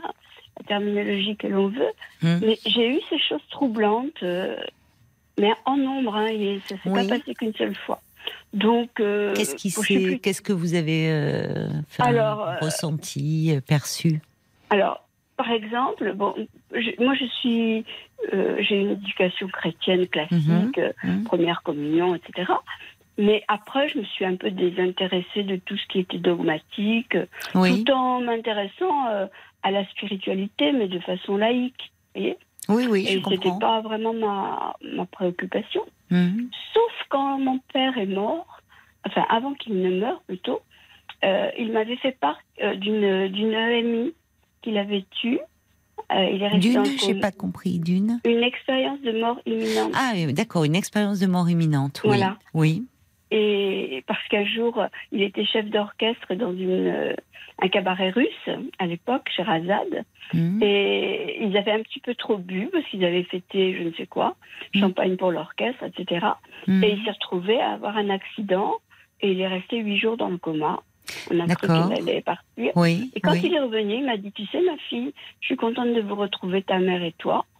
Mais j'ai vécu quelque chose d'extraordinaire. Et il m'a décrit tout ce que toute la littérature autour de oui des expériences de mort imminente dont on parle et dont euh, qui sont étudiées alors depuis un moment déjà par de nombreux médecins mais euh, aussi dans certains services hospitaliers euh, où effectivement des patients surtout dans les pays anglo-saxons oui oui. Mais il y a certains hôpitaux où c'est fait aussi en France de, ce qui est vécu pendant ces moments-là. Hmm. Donc à ce moment-là, je me suis quand même intéressée. J'avais acheté des bouquins de Elisabeth Kubler-Ross. Oui. Tout ce qui tourne autour de ça, ça me semblait très intéressant. Oui. Et puis voilà, et sans plus. Par curiosité intellectuelle, on va dire plutôt oui, je que comprends. par, euh, voyez, mmh. Parce que je voulais comprendre ce qui. Ben, ça interroge, hein, ce grand mystère au fond euh, de la mort et ah peut-être après. Qu'est-ce que voilà. Bon, oui. Alors, donc, comme mon, mari est mort, j'ai une période de, sidération. J'étais vraiment comme un, comme un zombie, hein, oui. malgré l'affection de, nos enfants, petits enfants et amis qui ont été formidables, très proches, etc. Mais puis un jour, j'ai eu une, une sorte de voix intérieure qui mm. m'a dit il faut que tu écoutes telle radio que je n'aimerais pas, et il y a une émission, il faut absolument que tu écoutes cette radio. J'étais dans le train, dans le train, je bouquine, euh, mais je, n'écoute pas la radio. Donc j'avais mon portable, des écouteurs, et j'ai branché la radio en question. Et il y avait une émission sur euh, la vie après la mort. Il y avait des écrivains, euh, mhm. un psychiatre, etc. Enfin, des gens mhm. qui connaissaient. C'était pas Christophe Fauré Le psychiatre? Oui, oui. Oui, parce qu'il étudie, enfin, il, il s'intéresse beaucoup à ces questions-là, puisqu'il a beaucoup, dans sa spécialité, euh, euh, beaucoup accompagné les personnes en fin de vie. Il, Exactement. donc, Et donc, euh, bah, dès que je suis arrivée là où je devais aller, j'ai acheté à la FNAC tous les bouquins dont il avait été question hum. dans cette, lors de dans cette émission. Oui. Et puis, j'ai eu l'impression que c'était une révélation qui a expliqué les signes un peu que j'avais eu. Que vous ressentiez Oui. Que vous aviez eu des signes euh, bah, j'avais, Quand j'arrivais dans notre maison, hmm. que depuis j'ai déménagé, comme c'était une maison à la campagne isolée, euh, j'avais un peu peur la nuit pour ne rien vous cacher. Mais oui, je comprends. Je n'étais pas très bien. Quoi. oui, oui. Bon, donc j'ai loué un petit, un tout petit appartement en ville euh, à côté. Mhm, mhm. Et voilà. mais il m'arrivait de temps en temps d'y aller pour, pour entretenir, etc. Et à chaque fois, j'avais des, des, nuées de papillons, des choses comme ça. Oui. pas que ça. Hein, des, un jour, je, il suffisait que je lui demande de m'aider pour quelque chose. Un store qui était coincé, je dis aide-moi à le décoincer, je ne vais pas dormir de la nuit si, je, si je ne ferme pas. Il mm. se décoinçait, des, enfin, des choses euh, très curieuses. Je, mm. Mm. pourrais vous en raconter mais bon. Mais que beaucoup de personnes décrivent, hein, enfin, dont elle n'ose pas parler par peur de d'être bah prise pour euh, ou folle ou que la douleur les égare ou enfin ou d'être l'objet de moquerie mais beaucoup de personnes endeuillées euh, disent avoir eu comme ça. Alors à travers effectivement vous évoquez des papillons mais des choses qui euh, bon qui se produisent comme ça et qui, qui font signe. Voilà, exactement. Alors, comme je, je n'avançais pas, j'étais toujours aussi incapable de. J'arrivais même plus à écrire, euh, parce que j'aime bien l'écriture. Donc, mmh, euh, mmh. avec, avec mon mari, on était en train d'écrire un petit roman euh, policier sur fond d'histoire familiale. Enfin, bon, bref. Ah oui, d'accord. Et il devait l'illustrer. Moi, j'avais presque terminé. Donc, incapable de continuer, incapable de. je joue un petit peu de ben piano, mais en amateur. Hein ça va pas loin, mais j'aimais oui, bien. Oui, mais enfin, vous évoluez dans un milieu, oui, très, très artistique, très. Oui, oui. là, vous étiez bloqué, enfin, tout était. Complètement. Ben oui. Et j'ai une amie qui me dit écoute, euh, qu'est-ce que tu risquerais d'aller consulter un médium? J'en connais un qui est formidable. Oh, j'ai dit un médium, je ne vais pas rentrer là-dedans. Bah écoute, réfléchis et puis tu verras bien. Hmm. Puis à force de réfléchir, je me suis dit bon, pourquoi pas? Mm. Donc je vais consulter. J'ai eu la chance, parce que normalement il faut deux ans hein, pour avoir un ah rendez-vous. oui. Quelqu'un s'est désisté et m'a proposé un rendez-vous. J'y suis allée, sans préparation. Il m'a autorisé euh, à enregistrer parce que je me suis dit je vais tout oublier. Et, il m'a dit au contraire, réécouter notre entretien, etc. Mm-hmm. Et il m'a dit des choses absolument époustouflantes sur mon mari. Oui des choses mais réelles. Tout est tout. Oui, de, de, sur euh, sa vie ou sur, sur sa euh, vie, sur euh, ce qu'il vivait maintenant qu'il était dans l'au-delà. Enfin, Puis des, des, choses mais vraiment très très pratiques. par exemple, là, nous sommes en, en catastrophe naturelle parce que notre maison a, a, bougé du fait de la sécheresse. Ah oui. Donc il y a des, un certain type de travaux très particuliers qui sont entrepris. Et il m'a décrit, avant que ça commence, ce qui allait être fait. Il m'a décrit euh, aussi euh, qu'on avait dû monter un certain nombre de, de choses, de la vaisselle euh, un peu dont je ne me servais pas, qu'on avait entreposé au sous-sol. On a été obligé de tout vider, bien évidemment.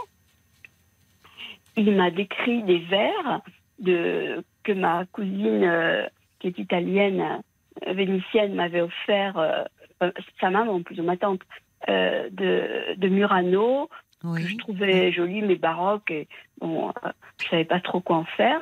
Et je les ai proposés à mes belles-filles, que j'adore. Oui, en leur demandant si elles voulaient. je voulais pas le donner ni les vendre. Et il m'a dit euh, Bah non, votre mari aimerait que ça reste avec vous parce que c'est un cadeau de votre mariage, pour votre mariage. Bah oui, il y a des choses comme ça. Ah oui. vraiment. Oui, qui vous ont ah troublé. Complètement. Oui. Et donc, euh, après, Apaisé, comment vous êtes sorti de là ah ben, Puisqu'au départ, oui, ça vous a fait du bien, cet échange. Oui. Mais tout de suite après, euh, le doute s'est installé. Je hmm. me suis mise à réfléchir, en me disant est-ce qu'il n'y aurait pas une sorte de télépathie? Enfin, Parce que ça me semblait tellement euh, incongru, oui, presque euh, irrationnel, oui, c'est ça. C'est-à-dire que votre esprit logique a repris le dessus. Sur le moment où vous êtes sorti, vous dites euphorique, de dire euh, mhm. bon, il y a quelque chose qui se poursuit euh, au-delà, mhm. donc réconforté, voilà. et même comme si vous aviez pu échanger via ce médium avec avec votre mari défunt. Mais après, oui, là, votre esprit logique reprend le dessus et vous vous mettez à douter en fait, ce qui me fait euh, vous, consulter, c'est que j'oscille entre ces deux états d'esprit. Oui. Constamment. Oui. Par exemple, euh, il y a quelques jours, alors ça, ça m'a un petit peu secoué aussi. J'étais en train de préparer le, repas vers, euh, vers 20h dans ma petite cuisine et puis je regardais France Info à la télé et d'un seul coup, France Info a été remplacée par une chaîne que je ne connaissais pas. Euh, qu'il faut, à laquelle on accède par YouTube. Moi, je, ne suis pas du tout. Euh, moi, je regarde les chaînes euh, classiques, oui, et, très peu en fait. Hum, et hum. donc, c'était une émission sur le paranormal encore, encore une fois. La ah même chose que dans le train, oui. oui. Et c'était sur le thème de la vie après la mort. Mais pour ce faire, euh, je me suis dit, mais c'est peut-être mon chat qui, qui, a touché la télécommande. Qui est passé, oui, c'est ça. Oui, mais bon. oui en fait, non. Parce qu'il faut passer par YouTube. Alors, c'est déjà toute une histoire. Hmm. Et après, passer par le petit pavé, euh, hmm. mettre les lettres de l'émission. Et, bon, hmm. toute une démarche que je ne pouvais, je n'avais pas pu faire. Donc, c'est arrivé comme ça. Oui. Oui. Et voilà. Et, c'est justement le fait de, vous dites, euh, vous êtes, euh, vous naviguez entre, oui. par moments, désir de, enfin, qui vous porte, qui vous fait du bien, oui. qu'il y a une continuité de la vie ou de la conscience au-delà de la mort, et puis par moments, votre esprit plus logique, plus cartésien, vous dit non, c'est pas possible. Et c'est comment vous le vivez ça? Ben, très mal parce que je me dis, je suis en train de me perdre et je, fais de cette recherche dans le paranormal mm. euh, une priorité maintenant. Vous voyez Par exemple, avant, je lisais euh, deux, romans ou essais par semaine. Je lisais oui, beaucoup. Mais là, vous lisez beaucoup de livres. voilà, que des livres euh, qui ont trait à cette histoire. oui, mais ça correspond à, à, ce dont vous avez besoin en ce moment. Oui. Finalement. Oui, mais ça peut être dangereux. Parce que l'autre jour, et à chaque fois que mon esprit rationnel euh, l'emporte, on va dire, oui, ça, il se passe quelque chose.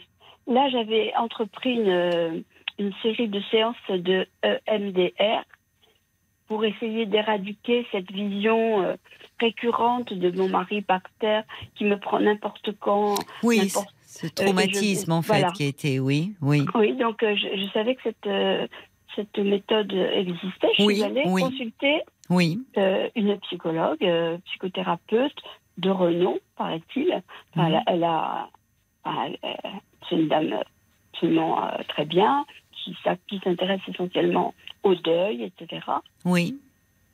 Et à la fin de la dernière séance, parce que au début, donc, on travaille sur l'image, et là, elle est au cours de la cinquième séance, elle m'a dit maintenant, on va passer aux images séparatrice.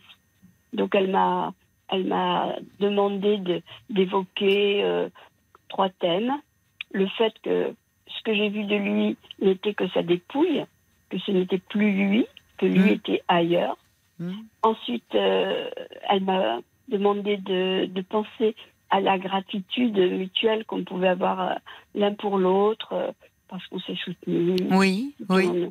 Et à la fin, euh, de me focaliser sur l'amour que nous nous portions. Oui.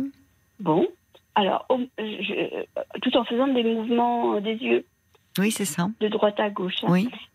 Donc, Et la technique de l'EMDR, oui. Voilà. Donc, je me prête à l'expérience. J'évoque des mouvements, des, des moments d'amour euh, profond, etc. Et je me sens toute chaude d'un seul coup. Mais comme si j'avais une bouffée de chaleur, mais hmm. beaucoup plus confortable celle qu'on peut avoir euh, à certains moments de notre vie de femme, mm. beaucoup plus confortable. Et, et, je, la regarde et je vois qu'elle aussi était troublée. Alors je lui demande est-ce que ça vous ennuie pas qu'on interrompe un peu euh, quelque temps la séance parce que je, je, je, me sens dans un état particulier.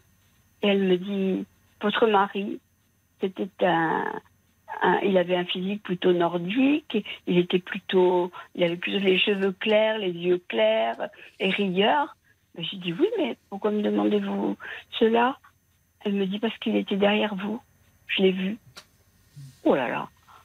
Ah Au moment où j'ai eu cette bouffée de chaleur, on va, on va appeler ça comme ça, euh, d'amour, de chaleur, d'enveloppement.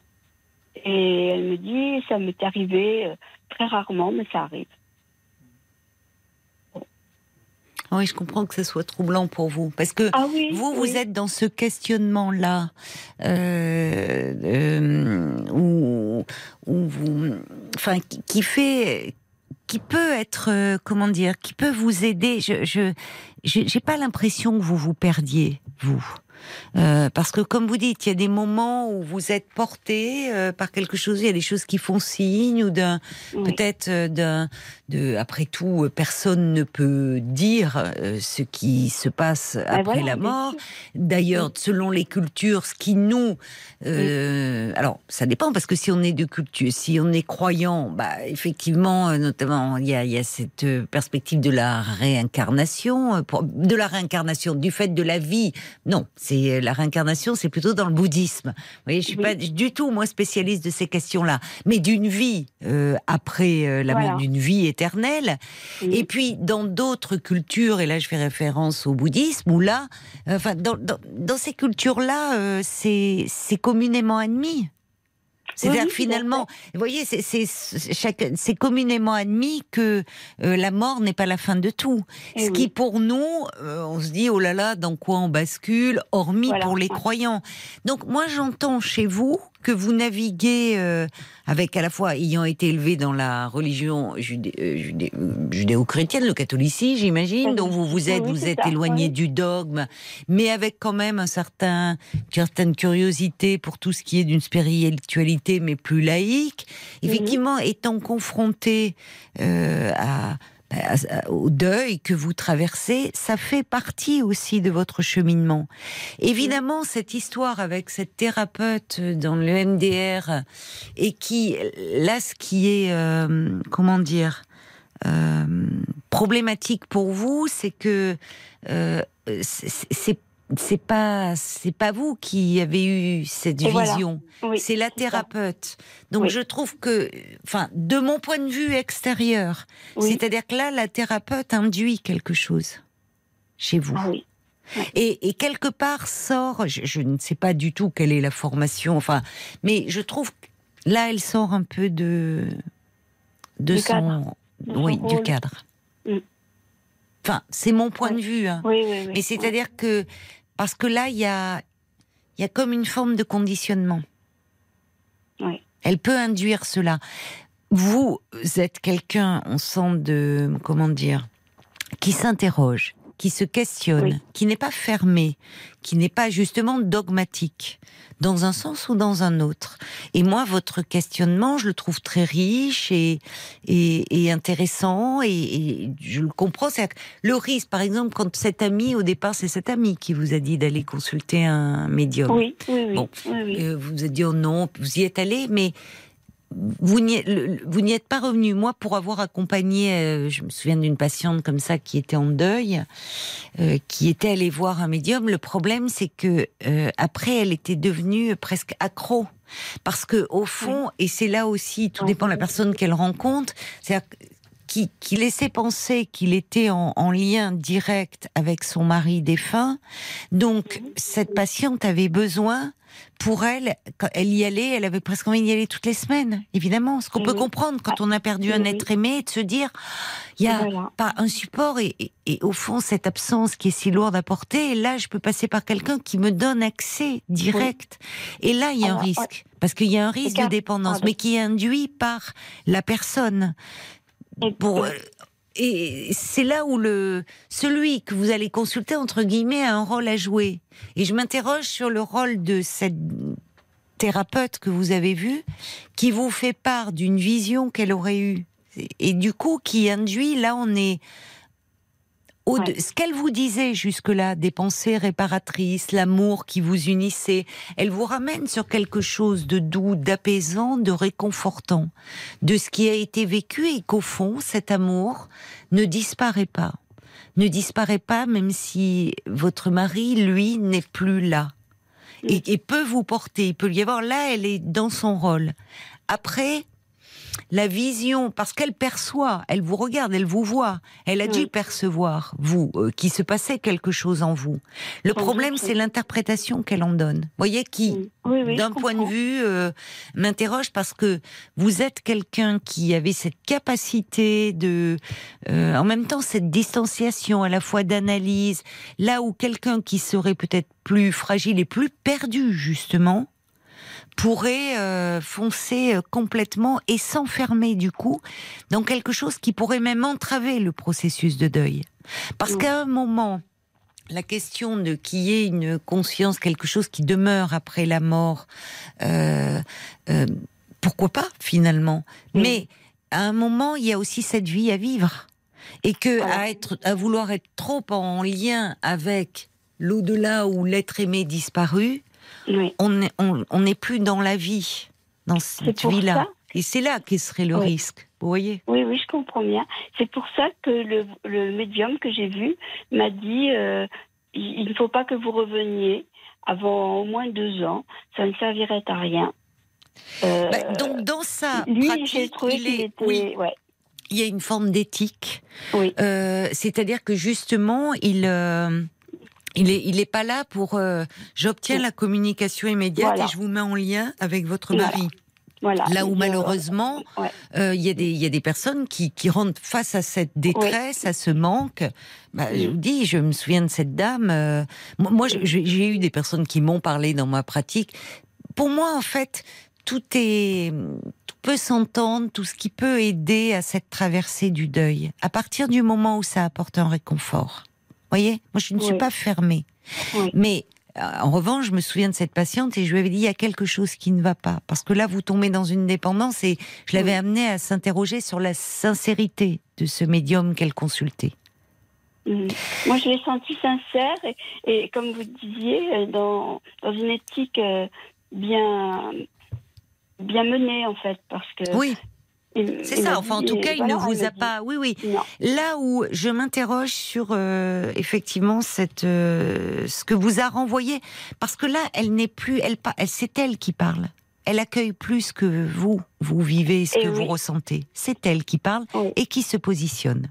je l'ai vu. Qui donne une crédibilité parce que ça n'émane pas de moi ça n'émane pas de mon oui, mais euh, elle prend du coup, elle finalement face à là, elle, impose quelque chose.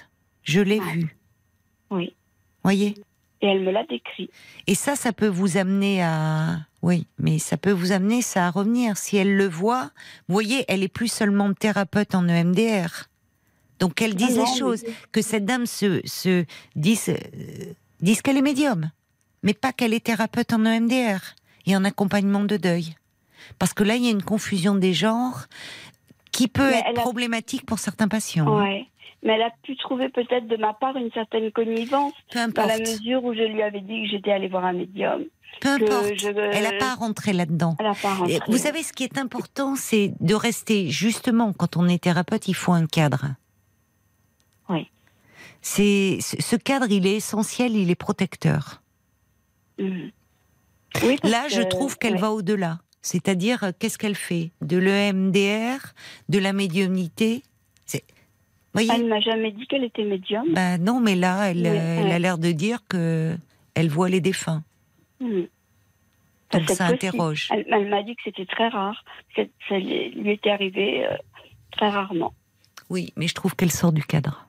Ouais. En tout cas, elle n'accueille pas ce que vous, vous avez à dire parce que là, elle induit quelque chose. C'est ça qui me dérange dans sa pratique.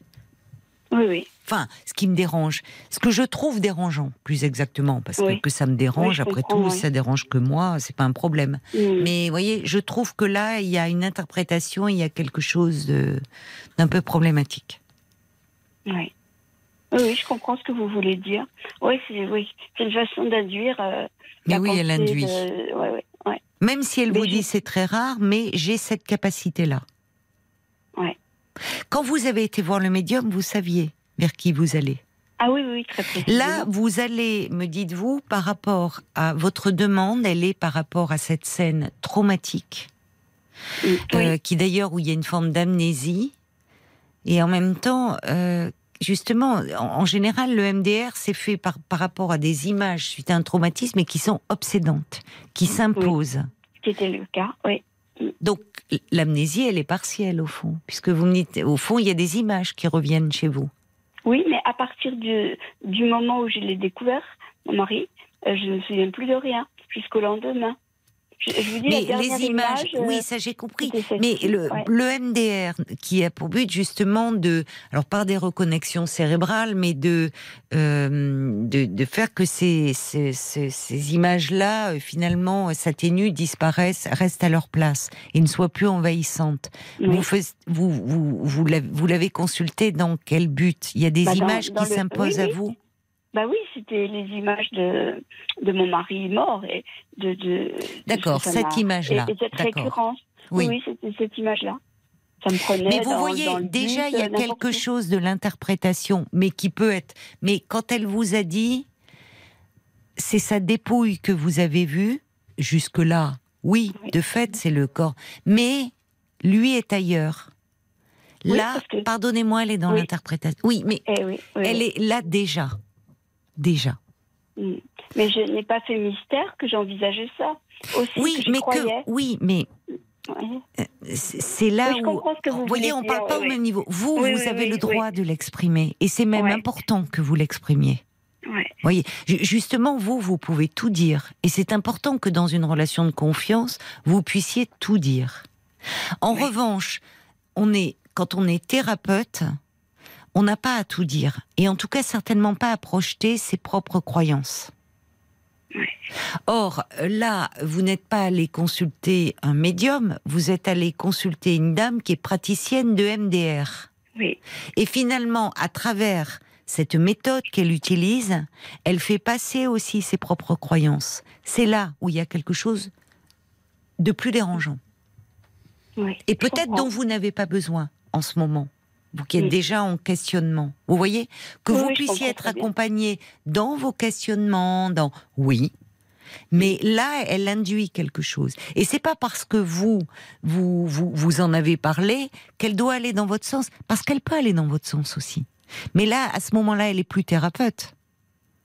Elle, elle, peut vous entraîner chez vous face à quelqu'un qui serait plus fragile en allant dans votre sens une certaine dépendance. Elle répond à votre demande. Mmh. Oui, je comprends ce que vous, vous voyez, mais oui, je me doute. Très bien, très bien. Alors, euh, en tout cas, il y a, y a Francesca. Euh, qui vous remercie. Elle dit grande gratitude euh, pour vous euh, ce soir, dit-elle, parce que euh, elle a vécu des événements similaires et elle a souvent eu peur de les confier. Ben, Par peur, hein, évidemment. Donc, c'est vrai que c'est c'est. Bah, c'est particulier. Oui, oui, beaucoup de personnes. Oui, oui. Alors que c'est c'est plus répandu qu'on le qu'on le pense, mais beaucoup de personnes ont, peur d'en parler parce que peur de, crois qu'on les qu'ils comprennent, qui, enfin pas qu'ils soient fous, mais qu'ils basculent dans quelque chose d'un peu irrationnel. Bon, euh, alors il y a y a également euh, euh, Cathy qui disait par rapport à cette dernière thérapeute, attention aussi à la manipulation de certains euh, thérapeutes. Mais c'est vrai que, par exemple, j'ai reçu il y a peu le livre Christophe Fauré s'est beaucoup euh, intéressé à ces questions-là.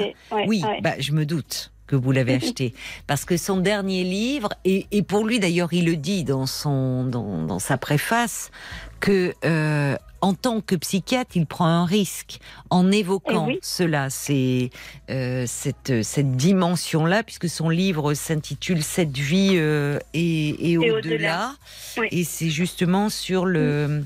Peut-être l'idée d'une continuité de la conscience après la mort, où il interroge des études qui ont été faites.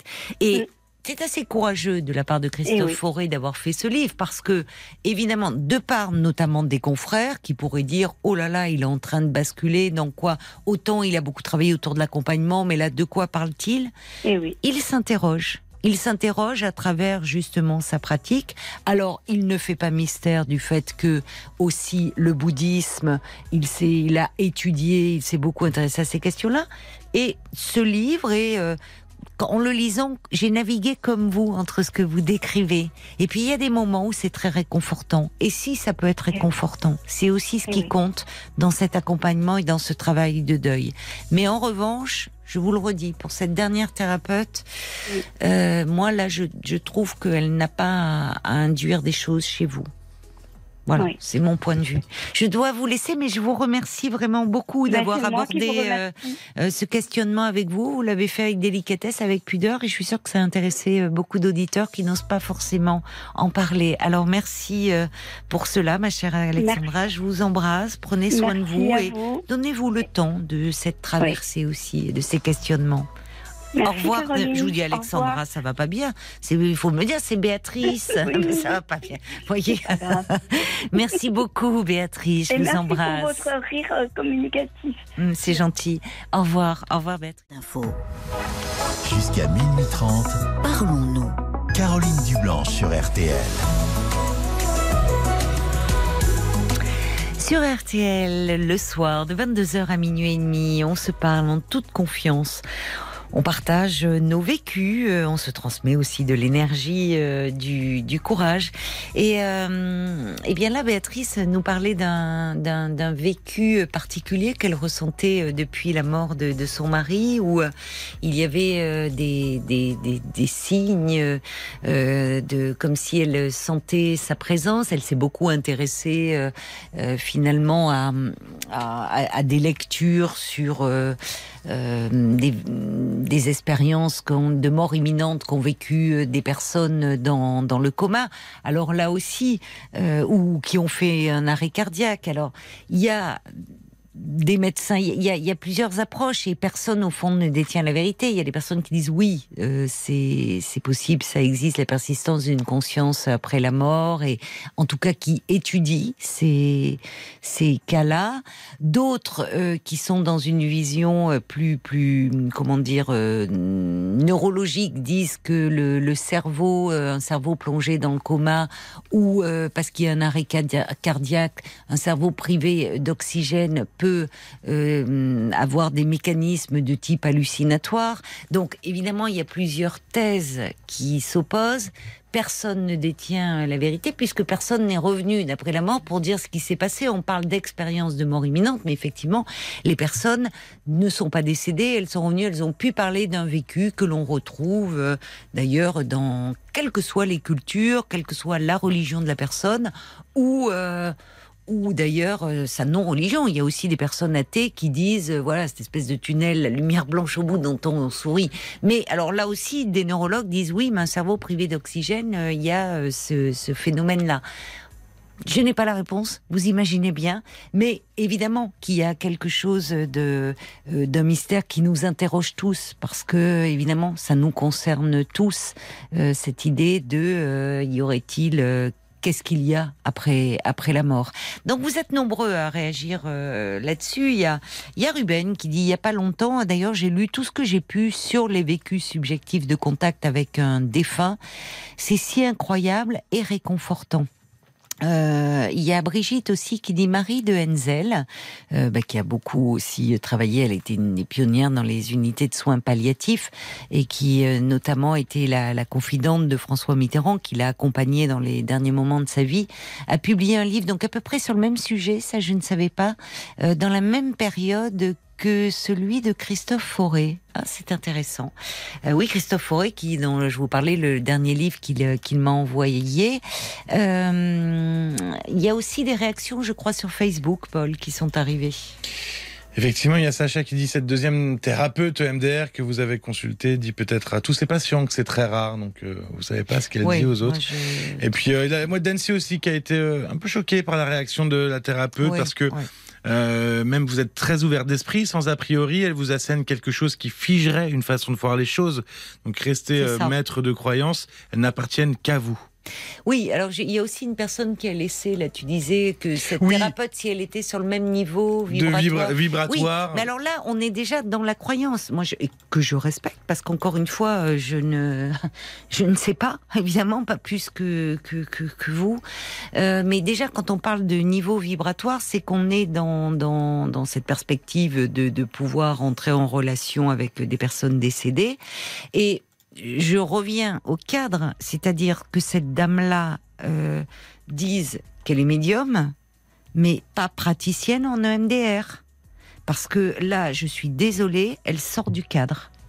Euh, elle sort du cadre. Quand on est praticienne en EMDR, euh, quel est son vécu à elle, c'est une chose. Qu'elle ne l'impose pas, surtout si elle est praticienne en EMDR dans l'accompagnement euh, de personnes endeuillées. Ben, je suis désolée, mais ça, ça peut faire beaucoup de dégâts. Et je comprenais l'interrogation de Béatrice qui avait peur de se perdre, mais on sentait que Béatrice avait cette capacité aussi de, comment dire, euh, d'esprit critique au fond. Elle avait conservé son esprit critique malgré tout. Là où parfois la douleur est telle, le, le, le, enfin, il y, a des deuils. Enfin, le, deuil peut être quelque chose d'aussi épouvantable. C'est quelqu'un qui perdrait, euh, qui perdrait un enfant, qui peut être dans un registre où la douleur est telle, bah, qui tombe sur un thérapeute euh, comme comme celui-là. il peut l'amener dans des dans des choses où finalement ça va pas l'aider dans ce dans ce travail de deuil, bien au contraire. Jusqu'à minuit 30. Caroline Dublanche sur RTL. Parlons. Jusqu'à minuit 30. Parlons-nous. Caroline Dublanche sur RTL. Non. Ah, je dis non parce que je, on était en train de parler avec Paul je, euh, au sujet des, des réactions euh, que nous recevons. Il y a Violaine qui dit souvenons-nous euh, de Victor Hugo qui faisait tourner les tables. Oui, qui était notamment après la la mort euh, de, de sa fille euh, euh, par qui s'était qui s'était noyée et il était devenu très très mystique effectivement. Il avait écrit d'ailleurs des, des, poèmes magnifiques dans les contemplations hein, qui s'appelle apparition où il parle d'un ange blanc. Et, et on n'était pas d'accord sur le prénom. Je sais pas si c'est Apolline ou Léopoldine moi, j'ai. Mm, c'est Léopoldine. Eh ben, d'accord. Voilà, mais je, mm. je, savais, voilà. Bon, ben non, non, mais très bien. Donc je disais non parce que moi j'avais Apolline en tête. Donc, euh, mais oui, bien sûr, euh, Victor Hugo euh, terrassé par la douleur d'avoir perdu sa fille et qui effectivement était dans ce dans dans, dans euh, enfin un fait euh, à ce moment-là, à cette époque, on faisait beaucoup tourner l'étape, c'est vrai. Euh, merci à Brigitte aussi euh, qui disait que Marie de Henzel, alors ça doit être un livre récent puisque si c'est dans la même période que celui de Christophe Fauré, le livre de Christophe Fauré, il est sorti très là récemment. Hein. merci, qui s'appelle Vivre avec l'invisible, dit Brigitte, Marie de Henzel. Brigitte dit je ne l'ai pas lu, mais j'ai écouté un entretien vraiment très intéressant comme pour Christophe Fauré.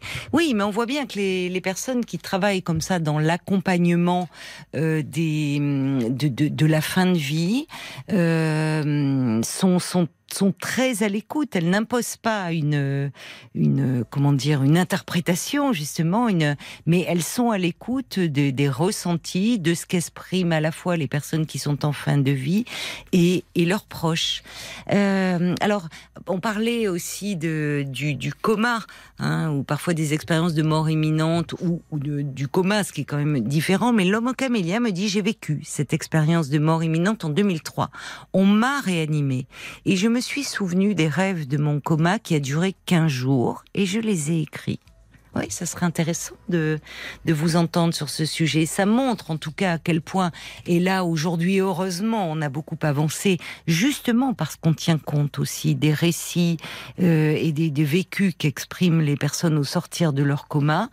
Euh, on prend en charge très différemment les personnes et on leur parle, les, les infirmiers, même quand elles doivent faire des soins, puisqu'évidemment il y a beaucoup de soins à faire dans une personne qui est plongée dans un coma, que ce soit une prise de sang, enfin tout. Elles, elles disent, je vais prendre votre bras pour faire une prise de sang, enfin, elles s'adressent pas à un corps inanimé, mais elles, elles ont en tête qu'il y a une conscience derrière et qui peut euh, entendre, et donc on s'adresse à un sujet. Euh, merci beaucoup pour euh, vos, vos, réactions. On va accueillir euh, maintenant euh, Nadine. Bonsoir Nadine. Bonsoir Caroline. Bonsoir et merci d'avoir appelé le standard parce que vous avez écouté Béatrice donc qui nous parlait de, de son vécu de, de, deuil et cela vous a donné envie de, bah, de, de réagir. Et je profite avant de vous, pour vous dire que euh, vos émissions sont très intéressantes et je les écoute très souvent. Ah ben je vous remercie. Merci, ça nous fait plaisir. Merci beaucoup Nadine. Alors moi j'ai perdu ma grand-mère en 87. On était très fusionnelles toutes les deux. J'avais 27 ans. Oui. Et hum, j'ai commencé à avoir des phénomènes comme ça, mais qui ne m'ont jamais fait peur. Au contraire, je les recherchais. Et hum, j'étais dans ma chambre, donc de la moquette, et en, en enlevant ma boucle d'oreille, j'ai fait tomber le derrière. Donc, je ne l'ai pas entendu tomber et je ne pouvais pas la voir puisque je suis non-voyante. Donc, euh, je l'ai cherché et puis je me suis dit, bon, demain on verra. J'avais ma mère juste au-dessus qui pouvait venir m'aider. Oui. Et bon, ben, je dors, je passe une bonne nuit. Et le lendemain, je, je, me rappelais plus de ça. Je me lève, je fais un pas ou deux, et j'ai une impulsion. Je me suis baissée, et la, le, derrière de la boucle d'oreille, c'est tout petit, hein, était à mes pieds. Oui. Ah oui. Et j'avais l'image de ma grand-mère en même temps, enfin quelque chose qui me disait que c'était elle qui, qui m'avait aidée. Oui. J'ai eu plein de phénomènes comme ça. Oui. Ah, dès, dès, après son. Oui, très peu de temps après son décès, avec son, après son décès. Oui, c'était. Vous n'aviez pas peur? Parce que finalement, votre grand-mère, vous parlez de cette grande fusion, c'était une figure très maternelle, très rassurante, protectrice ah pour vous? Oui, oui, oui. Et quelque temps après, j'étais devant mon aspirateur, il y avait un geste du poignet à faire pour ouvrir, pour ouvrir l'aspi, pour voir si le sac était plein. Et bon, j'ai laissé. Et puis, entre-temps, je parle à mon grand-père qui était entre-temps, qui avait rejoint sa femme. Et puis, euh, je, me, je me replonge. Je me suis dit, mais il faut que je trouve quand même. Je me mets près de l'aspirateur et hop, mon poignet a fait le geste. J'ai pas compris, en fait. Euh, j'avais un petit geste à faire pour ouvrir l'aspirateur pour, pour regarder ah si le sac était plein. Oui. Et je ne trouvais pas le geste qu'il fallait faire parce que c'était un peu particulier. C'est curieux, c'est des choses sur des. C'est on, on, je m'attendais pas, vous voyez, sur des choses de la vie euh, aussi quotidienne en fait que vous ressentiez euh, comme ah si cette aide au fond, c'est comme ah s'ils étaient euh, auprès de vous et, et à vous aider jusque dans les détails vraiment de, de la vie quotidienne, oui. Quand euh, je cherche un objet, parce que de temps en temps, vous arrivez à la maison, vous posez quelque chose, pas forcément au bon endroit, et après, ben, je suis comme les autres, hein, je ne sais plus où le chercher. Ben et je leur dis, ma famille d'en haut, j'ai perdu ça, je voudrais bien le retrouver. Et quelques minutes après, euh, j'ai une image, je vais droit sur l'objet qui, qui aurait pas forcément été là où je, où je, le, où, où je vais, où je, je l'aurais cherché. Et oui, mais vous ne voyez pas, donc c'est c'est pas c'est pas n'importe quel exemple aussi que vous nous donnez, parce qu'évidemment déjà c'est très énervant quand on pose un objet on ne sait plus où, mais bon on a quand on a la vue et qu'on peut regarder partout, mais en ne voyant pas et qu'on cherche un objet, on est forcément très perdu. Alors moi j'ai disais dans ma famille on avait il y avait d'ailleurs bah, bah, là où euh, où étaient mes parents il y avait euh, il y a une grande statue c'était euh, qui surplombait c'était Saint Antoine de Padoue qu'il fallait ah prier quand on perdait un objet. et oui, Saint Antoine de Padoue. Voilà. Et, c'est. Et alors, est-ce que votre grand-mère était croyante? Disons que pas spécialement. Pas spécialement. voilà, elle n'allait pas à l'église. Voilà, elle a été baptisée, tout ça, mais elle n'allait pas spécialement à l'église. Oui. Et, j'ai perdu, j'ai perdu un le, copain avec qui je vivais en 94. Et là, par contre, c'était des attouchements dans mes cheveux. Ah oui, d'accord. Vous sentiez. Euh... oui, il y a des euh, sensations un peu kinesthésiques, quoi. Vous sentiez quelque chose. Euh... Oui, quelque chose qui passait dans mes cheveux. Euh, que je, je, ne, je ne retrouve pas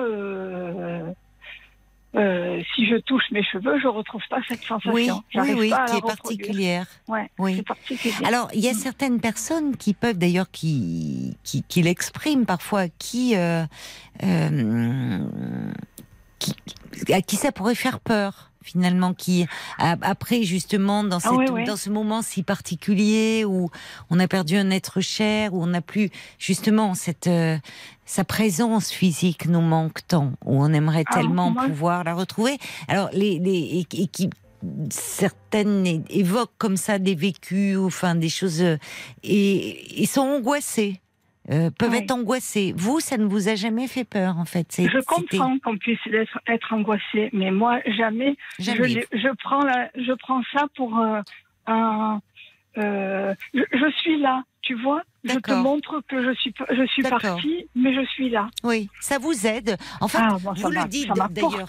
Vous le dites très concrètement, c'est que c'est ça vous aide au quotidien puisque les détails, les exemples que vous nous avez donnés vous aident y compris dans votre euh, quotidien. Donc euh, c'est ça, vous vouliez dire à Béatrice euh, au fond de ne pas avoir peur. D'ailleurs, n'exprimez pas de peur, mais que ça peut être soutenant et réconfortant à un certain moment dans cette traversée du deuil au fond. Ça, ça dépend de, l'histoire de chacun et ça dépend comment on le vit. Moi, je sais que je parle beaucoup à mes proches et quand j'ai perdu mon papa, j'ai dit à mon père, euh, maintenant tu es bien. Et maman, si elle plonge, nous, les deux filles, on plonge aussi. Donc, requinque-nous là, parce que vous avez 52 ans de mariage, hmm. et ça va être hmm. très dur pour elle. Ah bah, hmm. Elle s'est requinquée, mais moi, j'ai rien compris. Hein. Elle s'est requinquée d'une façon extraordinaire. Oui. Oui, mais au Mexique, par exemple, il y a des cérémonies où on voit les, euh, enfin, la, mort est vécue euh, très différemment. On apporte à manger sur les tombes et tout. C'est vrai qu'il y a un rapport à la mort qui est très différent dans d'autres cultures et qui fait du bien finalement par rapport à nos à nos conceptions. Un petit mot juste avant qu'on se quitte. Il y, a, Brigitte qui dit oui, la mort tragique de de Léopoldine, la jeune fille de Victor Hugo. Euh, il nous a offert ce poème Demain des lobes. C'est vrai qu'il qu'il est, magnifique. Euh, elle ajoute bien des gens et des plus rationnels en cas de besoin ont affaire à des rebouteux. Oui, c'est ce qu'on disait à la campagne. Là, ils acceptent l'absence de, preuves euh, scientifiques. Bah oui, c'est vrai, c'est vrai. Après tout, ce qui compte, c'est aussi ce qui réconforte et ce qui fait du bien. Merci beaucoup, euh, Nadine, d'avoir appelé. J'ai une, une, phrase clé qui est la tombe des morts, c'est le cœur des vivants. Oui, eh ben c'est vrai, c'est une très très jolie très jolie citation. Je vous embrasse. Merci beaucoup euh, Nadine. Dans l'émission, les malentendus, les, l'incapacité parfois à se comprendre euh, dans, les couples à ma place. Voilà, ben c'est fini pour ce soir et pour cette semaine. C'était vraiment passionnant de vous entendre. Encore une fois, merci à Béatrice d'avoir euh, abordé un thème qu'on aborde très peu dans l'émission et je vois que ça vous a fait beaucoup réagir. Euh, euh, donc merci encore pour ces témoignages. Merci à Nadine également. Je vous embrasse. Je vous souhaite une très belle nuit, un très bon week-end en compagnie euh, de Georges Lang. Et nous, on sera de retour avec la petite équipe dès lundi. Fidèle au poste dès 22h sur RTL. Bon week-end à l'écoute de RTL. Je vous embrasse.